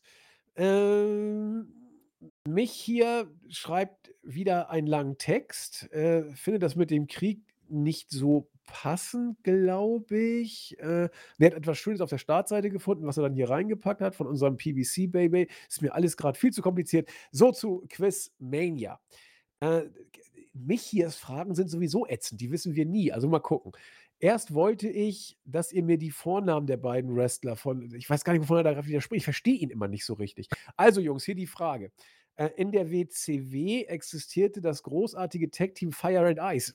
Kann sein, ja. Einer der beiden äh, Teammember war Ice Train, nicht der deutsche ICE. Oh mein Gott. Allein schon deswegen müsste ich die Frage boykottieren. oh Äh, Mann. wer war der andere Wrestler des Teams? Ich habe keine Ahnung. Man, das kann, kann man jetzt schon vergessen. Das, Ja, also WCW ist aber auch einer unserer vielen bla- äh, schwarzen Flecken. Also Also, vor allem Tag-Teams, Mann. Äh, Fire and Ice. Okay, das eine war Ice Train. Vielleicht war der andere Fireplane oder was weiß ich. Also, Also äh, ich, ich weiß nicht, ich kann den Leuten hier auf jeden Fall Zeit sparen und sagen, ich habe nicht mal den Hauch einer Ahnung. ich auch nicht. Also nehmen wir Fireplane. Fire and Ice. Äh, achso, er hat auch, ich hätte eigentlich abgucken können, aber ich bin ja, äh, bin ja ein Ehrenmann. Äh, Ice Train and Scott Norton. Nie im Leben gehört. Nee, ich auch nicht.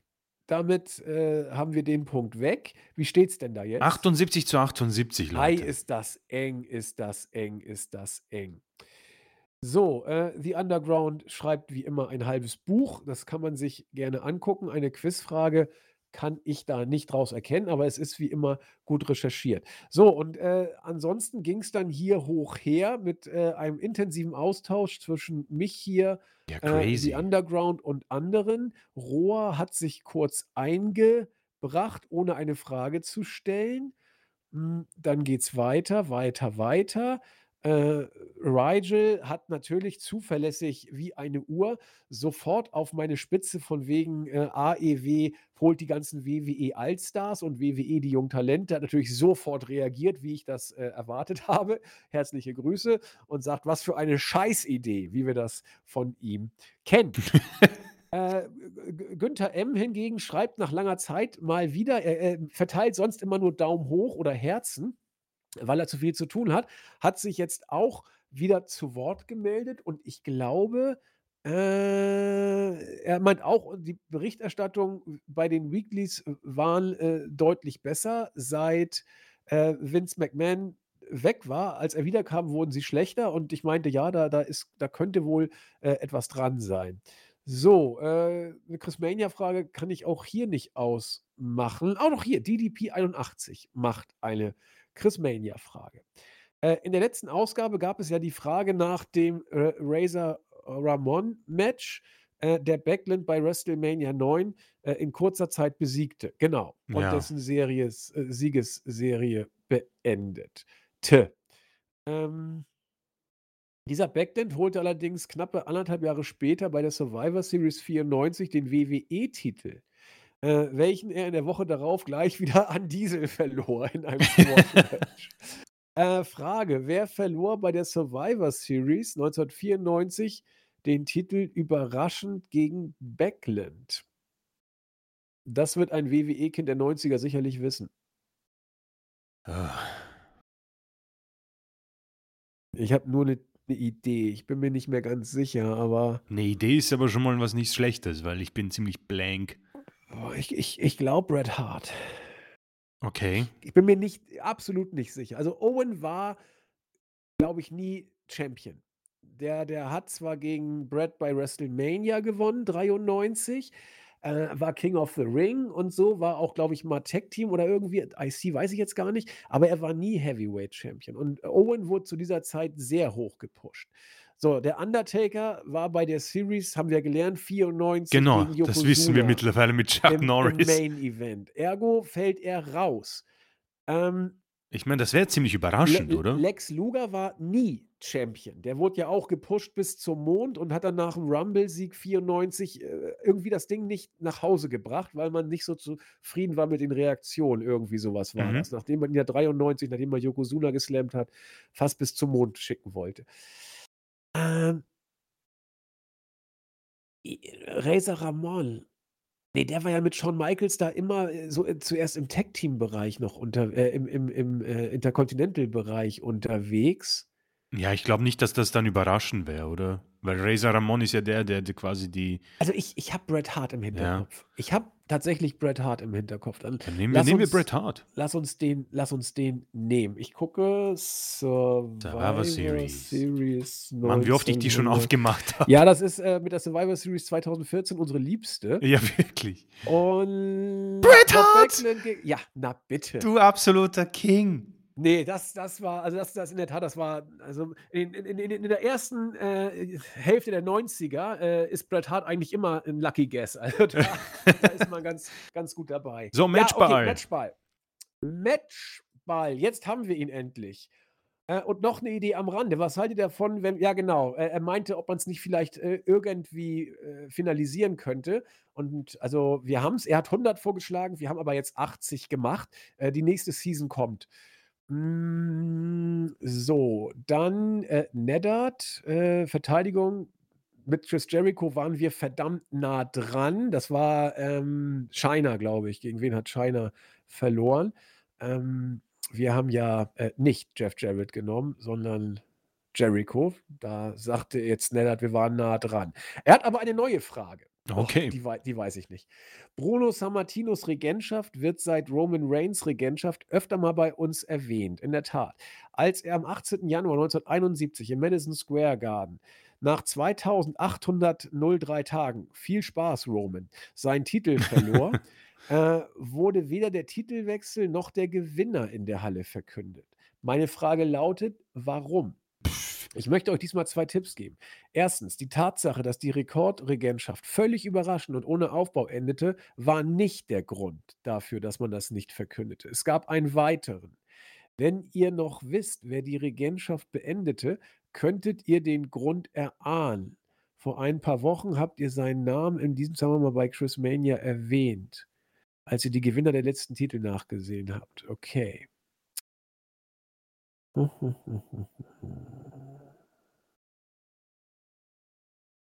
Also. Wow. Wir haben also ja gut, das ist ja das boah, das ist ja richtig mühsam, weil wenn wir mal den Gegner haben, haben wir noch immer nicht den Grund. Ne, aber wir haben ja mal geguckt. Äh, Morales haben wir genannt, Pedro Morales. Genau, ja. Der war dabei. Ähm So, wir waren im im Square Garden. So, Titelwechsel und Gewinner wurden nicht verkündet. War nicht der Grund, dass man Ein Aufbau hatte und es überraschend kam, das war nicht der Grund.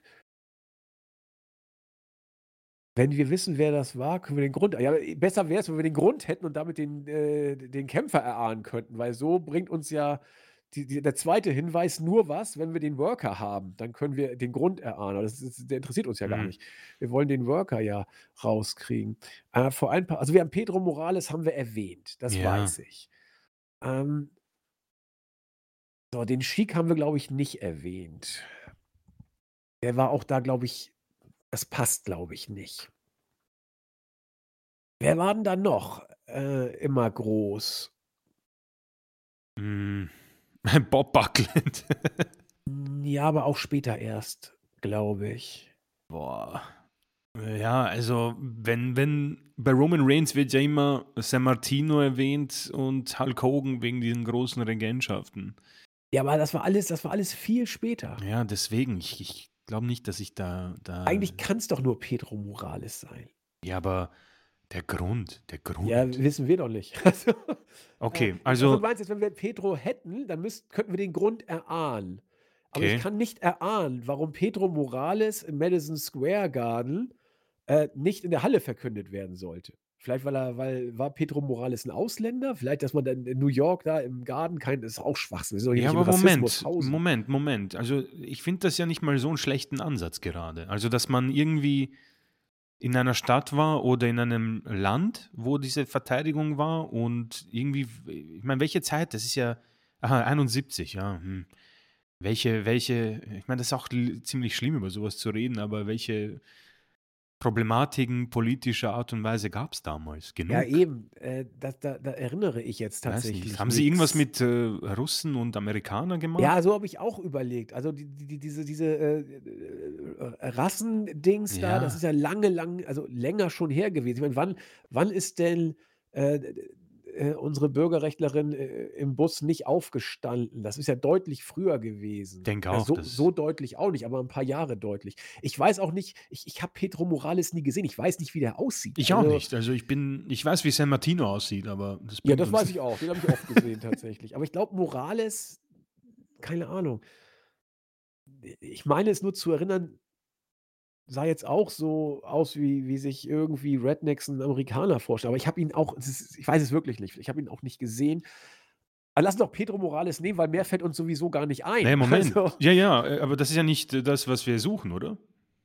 Doch, wir sollen doch ne, warte mal. Wir Wir sollen doch brauchen den Grund. Ne, ich dachte ach so, warum? Ja, ja, okay. Doch, dann dann hilft uns tatsächlich nur, wenn wir wissen, wer ich dachte, wir sollten ja doch, wir sollten den Grund.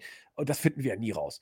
Äh, warum wurde das nicht gemacht? Okay, ich habe ja falsch gedacht. Ich dachte, wir sollten über den Grund den Worker finden, aber wir sollten über den Worker den Grund finden. Genau. Ach, ich Dovi. Also, warum sollte man so etwas nicht also, ich denke, es wird wohl 'ne politische Sache gewesen sein. Das ist so, was ich mal Ja, weil man offensichtlich Stress in der Halle sonst befürchtet hätte oder was. Warum soll ich's sonst nicht machen? Also boah, schwierig. Das ist wirklich schwierig, aber ich meine, so schlimm es ist, im im Zweifelsfall würde ich immer Politik nehmen. Ja. Ich ich habe ich Sag wirklich überhaupt boah, ich keine weiß auch Ahnung. nicht. Was was ist denn, äh, hier, wie hieß 'n das? Kalter Krieg, wann war 'n das? Ja, der war da. Ja, dann würde ich irgendwie auf das tippen. Ja, Nur muss wer es ja warte, vielleicht war's ja sogar 'n Russe. Äh, vielleicht Ja. hat er gegen einen Russen verloren. Kann ja sein. Ähm Aber wenn's Pedro Morales war, dann ist Ne, dann es war's auch nicht Pedro Morales vielleicht. Ähm, dann dann dann sagen wir na gut, aber Schweinebucht war ja 63, ist ja viel länger Ja, her. eh, deswegen bin ich Und auch und da einfach da hätte man, glaube ich, auch so ein Match schon gar nicht angesetzt, Ja, ich. oder? Ich meine, das machst du doch nicht. Das ist ja blöd. Na gut, die Amis sind ja manchmal komisch, aber, äh, eigentlich und in den 70ern, da war's ja schon alles viellei also, es war nicht nicht entspannt oder so, überhaupt nicht, aber vielleicht, dass man's da zumindest an der Homefront mal versuchen konnte. Lass uns politische Gründe sagen in dem von uns grade skizzierten, Okay. äh, Sinne. Wir können's ja mal versuchen, also Politische Gründe ist unsere Antwort jetzt. Genau, und wir haben's ja so 'n bisschen umschrieben, damit's nicht zu abstrakt, äh, So. rüberkommt. So, jetzt wollen wir mal die History uns angucken. Das müssen wir jetzt Äh gut, äh, na nachrecherchieren, weil es wäre es geht um Sieg. Es geht um die um das Ende der Chr Chrismania. Ja, warte mal, ich muss also Pedro Morales war da 72 tatsächlich Champion. Ihr findet die Lösung auf der deutschen Wikipedia-Seite der Person, die San Martino den Titel abnahm, verdammt. Nein, das ich bin doch nicht bescheuert. Äh, doch, es war a also, es war erst mal Ivan Koloff. Also, Okay. da waren wir ja schon jetzt ziemlich gut dabei. Ivan Koloff Und ist Russe, nehme ich mal an. Da das davon gehe ich stark aus. Ich klicke mal auf seinen Namen. Äh, Ivan Koloff ist, äh, geboren worden oder wurde geboren, äh, kann ich gar nicht äh, aha, genau, äh, in Kanada. Und er hieß er hieß Oriel Donald Perez. Ja, dann sieht's Ivan jetzt wieder nicht so gut aus war für uns. äh, sein Spitz sei äh, sein Ringname war The Russian Bear, also der kanadische russische Bär. So, also What? erst mal, wir waren jetzt schon mal echt gut dabei Das ist mit nicht so schlecht, ja. russischen Gedanken. So, und jetzt wollen wir das doch mal versuchen zu Oh, ich ich habe es gefunden. Na, erzähl. Ich glaube, ich habe es gefunden. Äh, am 18. Januar 71 folgte der wohl größte Erfolg seiner Karriere. Er nahm, er sollte den Rekordchampion San Martino den Titel, der er vorher fast acht Jahre lang gehalten hatte, klar und legal im Madison Square Garden besiegen. Das Publikum reagierte geradezu schockiert, hatte doch nun inmitten des Kalten Krieges ein Russe den ein- einheimischen Champion geschlagen. Alter, das reicht. Aus gewonnen. Angst vor Ausschreitungen wurde der Titelwechsel an diesem Abend nicht einmal verkündet. Alter, sorry, das ist 'ne 100 richtige Antwort, die wir da gegeben haben. Da gibt's nicht mal zu diskutieren, finde ich. Hm, Ja, Oder was? ja, äh, Oder meinst du, hast du da, äh, moralische Bedenken grade? I don't know, man. Wieso? Wir haben gesagt politisch. Wir Ja. haben gesagt, wir wissen nicht, was es ist. Wir haben Kalter Krieg gesagt. Wir haben 71er ich habe sogar die Schweinebucht 63 Ja, ins Spiel gebracht und gesagt, dass es sich ja da 'n bisschen abgekühlt hat. Wir haben die politische Weltlage ins Spiel gebracht mit Russland und Amerika und haben gesagt, also zu der Zeit hätte man's wohl schon wagen können. Pedro Morales, haben wir gesagt, wird wohl falsch gewesen sein und da meine ich, na, vielleicht war er's ja auch gar nicht. So, ich wir haben gesagt, Ja. politische Gründe wegen sorry, das ist das ist der Treffer. denke, ich denke, meine Damen und Herren, dass wir einen Sieger haben. Wir können ja äh, wir können's ja noch mal in die Hand legen Ja. von, äh von von Neddard. Er er soll entscheiden, ob Absolut. ihm, äh, unsere Antwort gefällt oder ob er sie als jetzt auch rein objektiv, ja, hier nicht irgendwie: „Nö, jetzt hätte man besser“, sondern ob er damit zufrieden ist, äh, objektiv als, äh, Ehrenmann. Ähm, deswegen würde ich sagen, äh, es hängt von ihm ab. Falls wir noch 'ne andere Frage bekommen, können wir die ja nehmen. Ähm, und, äh, wenn es jetzt wenn er's nicht gelten lässt, steht's ja 79, 79. Das heißt, dann wäre die nächste Frage die Crunch-Time-Frage. Genau. Auf die käme es aber nicht an, wenn Neddard sagen würde, unsere Antwort überzeugt ihn, dann hätten wir jetzt gewonnen und die nächste Frage wäre quasi unnötig, gewissermaßen. Das ist dann nur noch so für die Galerie. So, Razor sagt, Chris Mania wird ausgeschlachtet. Ach, ich ich dich gleich. Ähm, JKL, der hat eine Frage. Mhm. Ähm, herzliche Grüße erst mal. Vielen Dank. Und es ist tatsächlich, glaube ich, auch die letzte Frage, die heute noch kommt, weil ansonsten wird hier nur hin und her getüdelt. Ähm, warte mal, der Real Bad Guy ist auch noch da, aber der hat auch, äh, keine Frage mehr. Insofern in der Tat, äh, ist das jetzt die letzte Frage, die wir haben und es ist vielleicht die Gamechanger-Frage, wenn Neddard nicht, äh also eigentlich haben wir's richtig gemacht. So, ähm, das weiß ich nämlich tatsächlich nicht. Ich habe nur 'ne Theorie, ich bin mir auch nicht ganz sicher. Die Frage ist: Wen besiegte Roddy Piper bei WrestleMania 3 in einem Hair versus Hair Match? Hm, wow. Ich bin mir nicht sicher, ehrlich gesagt. Mann, das das weiß ich gar nicht. Ähm, wer hatte denn schöne Haare damals? Alle. Ich glaube gar keiner. So. Also Ich meine, ich wen ich würde es es stören irgendwie, ähm, wenn man die Haare verliert? Oder Ich we habe ich habe nur ja. 'n Gefühl. Okay, wen hast du im Kopf? Paul Orndorff. Ich weiß nicht warum. Okay, okay. Ich weiß nicht warum. Hm. Na ja, ich meine, du hast bei Bret Hart auch richtig gelegen. Ja, aber da hatte ich 'ne da konnte ich's erklären.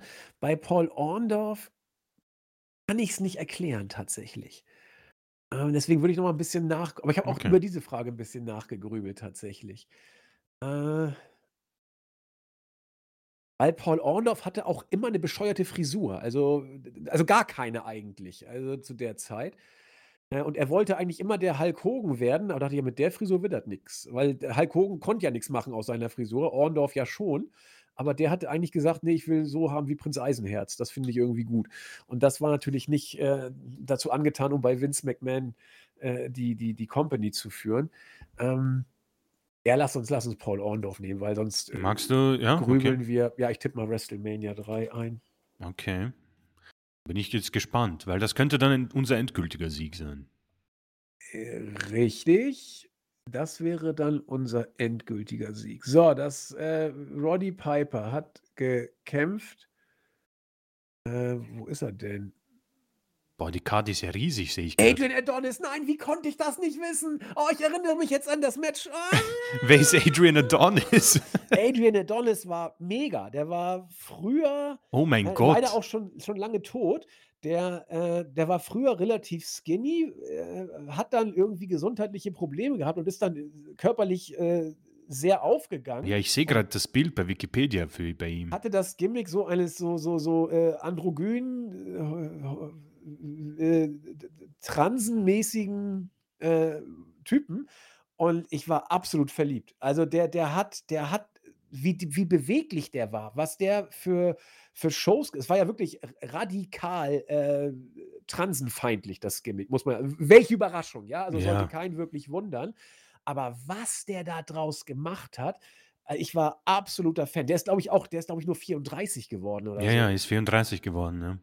Also, ich ich fand den so gut, Adrian Adonis. Ja, und jetzt erinnere ich mich auch, wie ah, ah, shit. Also, wir haben jetzt verloren, ja, Ja, jetzt ist ja, also theoretisch steht's jetzt 88:79, aber wenn Neddard die Frage als nicht richtig anerkennt, haben die User gewonnen mit 80:79. Ja, genau. Neddard hat's quasi, Er hat's in äh, der Hand. in in der Hand und wir können da nur an seine Moral appellieren. Wow. Denn eigentlich erscheint mir, äh, klar, wer hier gewonnen hat, aber, äh, er soll's entscheiden und, äh, auch interessant, so können wir das elegant, ähm, ja, seriös, wie wir sind, äh, in die User-Hand legen, äh, Genau. in die Hand eines Users sozusagen. Wir sind also the people's champion. Was für 'n In die Hand Staffelfinale. es ist doch mega, ne? Das kannst du dir nicht ausdenken, so 'n Booking. Das kannst dir wirklich nicht ausdenken. Ja, eigentlich du irre, gesagt sonst sonst wär's jetzt zu Ende gewesen mit diesem Hair versus Hair Match. Ja, und das da da hätte ich mir auch wirklich nächtelang Ohrfeigen gegeben, dass ich das vergessen habe, weil Adrian Adonis ist einer meiner absoluten Helden. Ich glaube, wenn man bei mir im Board, ähm, auf mein Profil geht Boah, jetzt bin ich gespannt. da habe ich, glaube ich, sogar irgendwo meine Lieblingswrestler, äh, angegeben. Ne, auf der Startseite, Entschuldigung, auf der Startseite. Moment, ich gehe mal auf die Startseite kurz. Da habe ich, glaube ich, Adrian Adonis tatsächlich sogar bei mir als, äh Moment, kleinen Moment, ich ich ich rufe die Seite mal auf. Da habe ich ihn sogar als Lieblingswrestler, ähm, angegeben. Kleinen Moment, so. Ich sehe grad das Hair versus Hair Match. Es war nicht gut, aber. Adonis war Adonis war großartig. Das muss man muss man sagen. Adonis hat das so, so gut gesellt. Ich vergesse immer, was für 'n hübscher Bub eigentlich Roddy Piper war. Ja, also ist äh, ich ich ich gucke ja Männer nicht so intensiv an, aber der war der war schon, also, sehr, sehr, sehr Ja, ich charismatisch kenne ihn halt einfach nur mit dieser Kurzhaarfrisur und, äh, dem den aggressiven Promos von den 2000er Jahren. Ne, da damals, äh, f f war ja noch seine Frisur sehr fluffig, ne? Ja, ja, sehr fluffig und ja, also, ich vergesse immer, dass auch solche Leute mal jung waren. Genau. Ne, also, hier auf der Startseite steht tatsächlich nichts. Da muss ich jetzt noch mal kurz ich ich möchte also, ich meine, ich habe tatsächlich, äh das ne, also, ich ich weiß jetzt gar nicht, wo ich überhaupt über mich irgendwas finde. Also, ich ich ich kann mein eigenes Profil nicht mehr lesen, weil ich technisch völlig überfordert bin. Aber Ähm möchten wir irgendwie im im Board das Ergebnis hin hinschreiben, weil oder sollen die Leute es jetzt hier einfach hören? Äh, also, ich schreibe ins Board rein, ähm Neddard entscheidet. ich schreibe hin, entweder Sieg Unglaubliches für Finale. das Board mit, ähm, 80:79 oder Sieg für Chris und Silent mit 80 dann zu 78, ne, genau. Weil die die. Frage das müsste ja so sein, ähm so, es hängt davon ab ob den den markiere ich dann auch gleich, Ja, auf jeden ne? Fall. Und der wird sich auch denken: „Mann, wo bin ich hier Ob hineingeraten?“ Neddard meint Ich schreibe dem mal 'ne Privatnachricht, um ihn zu bestechen.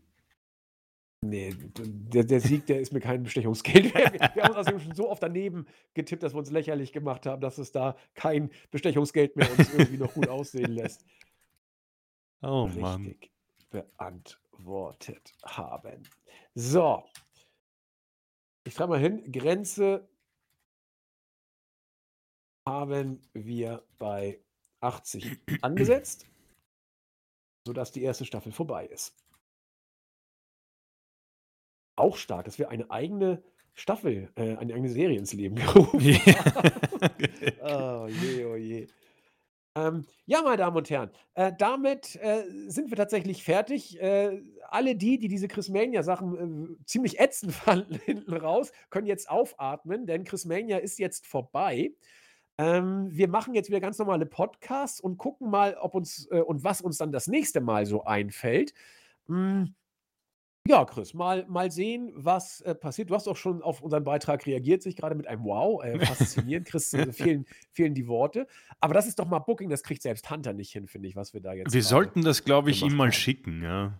Ja, das glaube ich auch. Das kriegst du so nicht hin.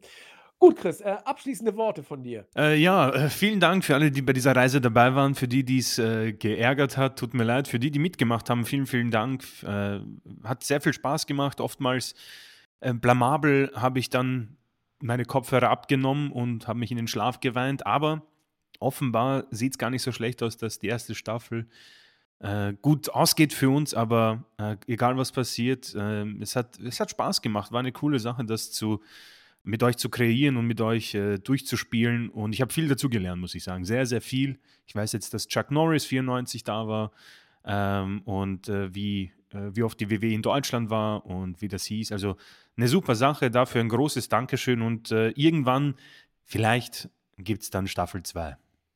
Genau. Und ich wollte auch grad sagen, also egal wie's ausgeht, wir sind tausendmal besser, als wir uns das vorgestellt hatten. Ja, wir dachten, wir Ja. würden keine einzige Frage wissen, aber ihr habt's, äh, gnädig mit uns gemeint, sodass wir auch ab und zu mal ins Spiel gekommen sind. Äh, und wenn Neddard jetzt sagt: „Ja, den Punkt gibt er uns“, dann können wir den, äh, Sieg auch einordnen, weil manche Fragen waren ja wirklich lieb und teilweise habe ich sie auch zu unseren Gunsten ausgelegt, die Antworten. Äh, insofern, äh, herzlichen Dank. Ja, wir sind damit für heute durch. Was sind schon 2 Stunden und 15 Minuten. Ja, also wer sich das bis Wow. zum Ende anhört, selber schuld. Wir freuen uns dann auf euch nächste Woche. Wenn's irgendwas zu sagen gibt, schreibt's wie immer irgendwo hin, ja, äh, auf, äh, YouTube-Startseite oder ins Board. Wir lesen auf jeden Fall immer alles und freuen uns auf nächste Woche. Und wie gesagt, vielleicht hören wir euch ja auch bei oder hört ihr uns und wir lesen euch. Wir werden ja wieder auch 'n Livechat machen bei der Saufi Show. In dem Sinne, bis denn. Tschüss. Tschau.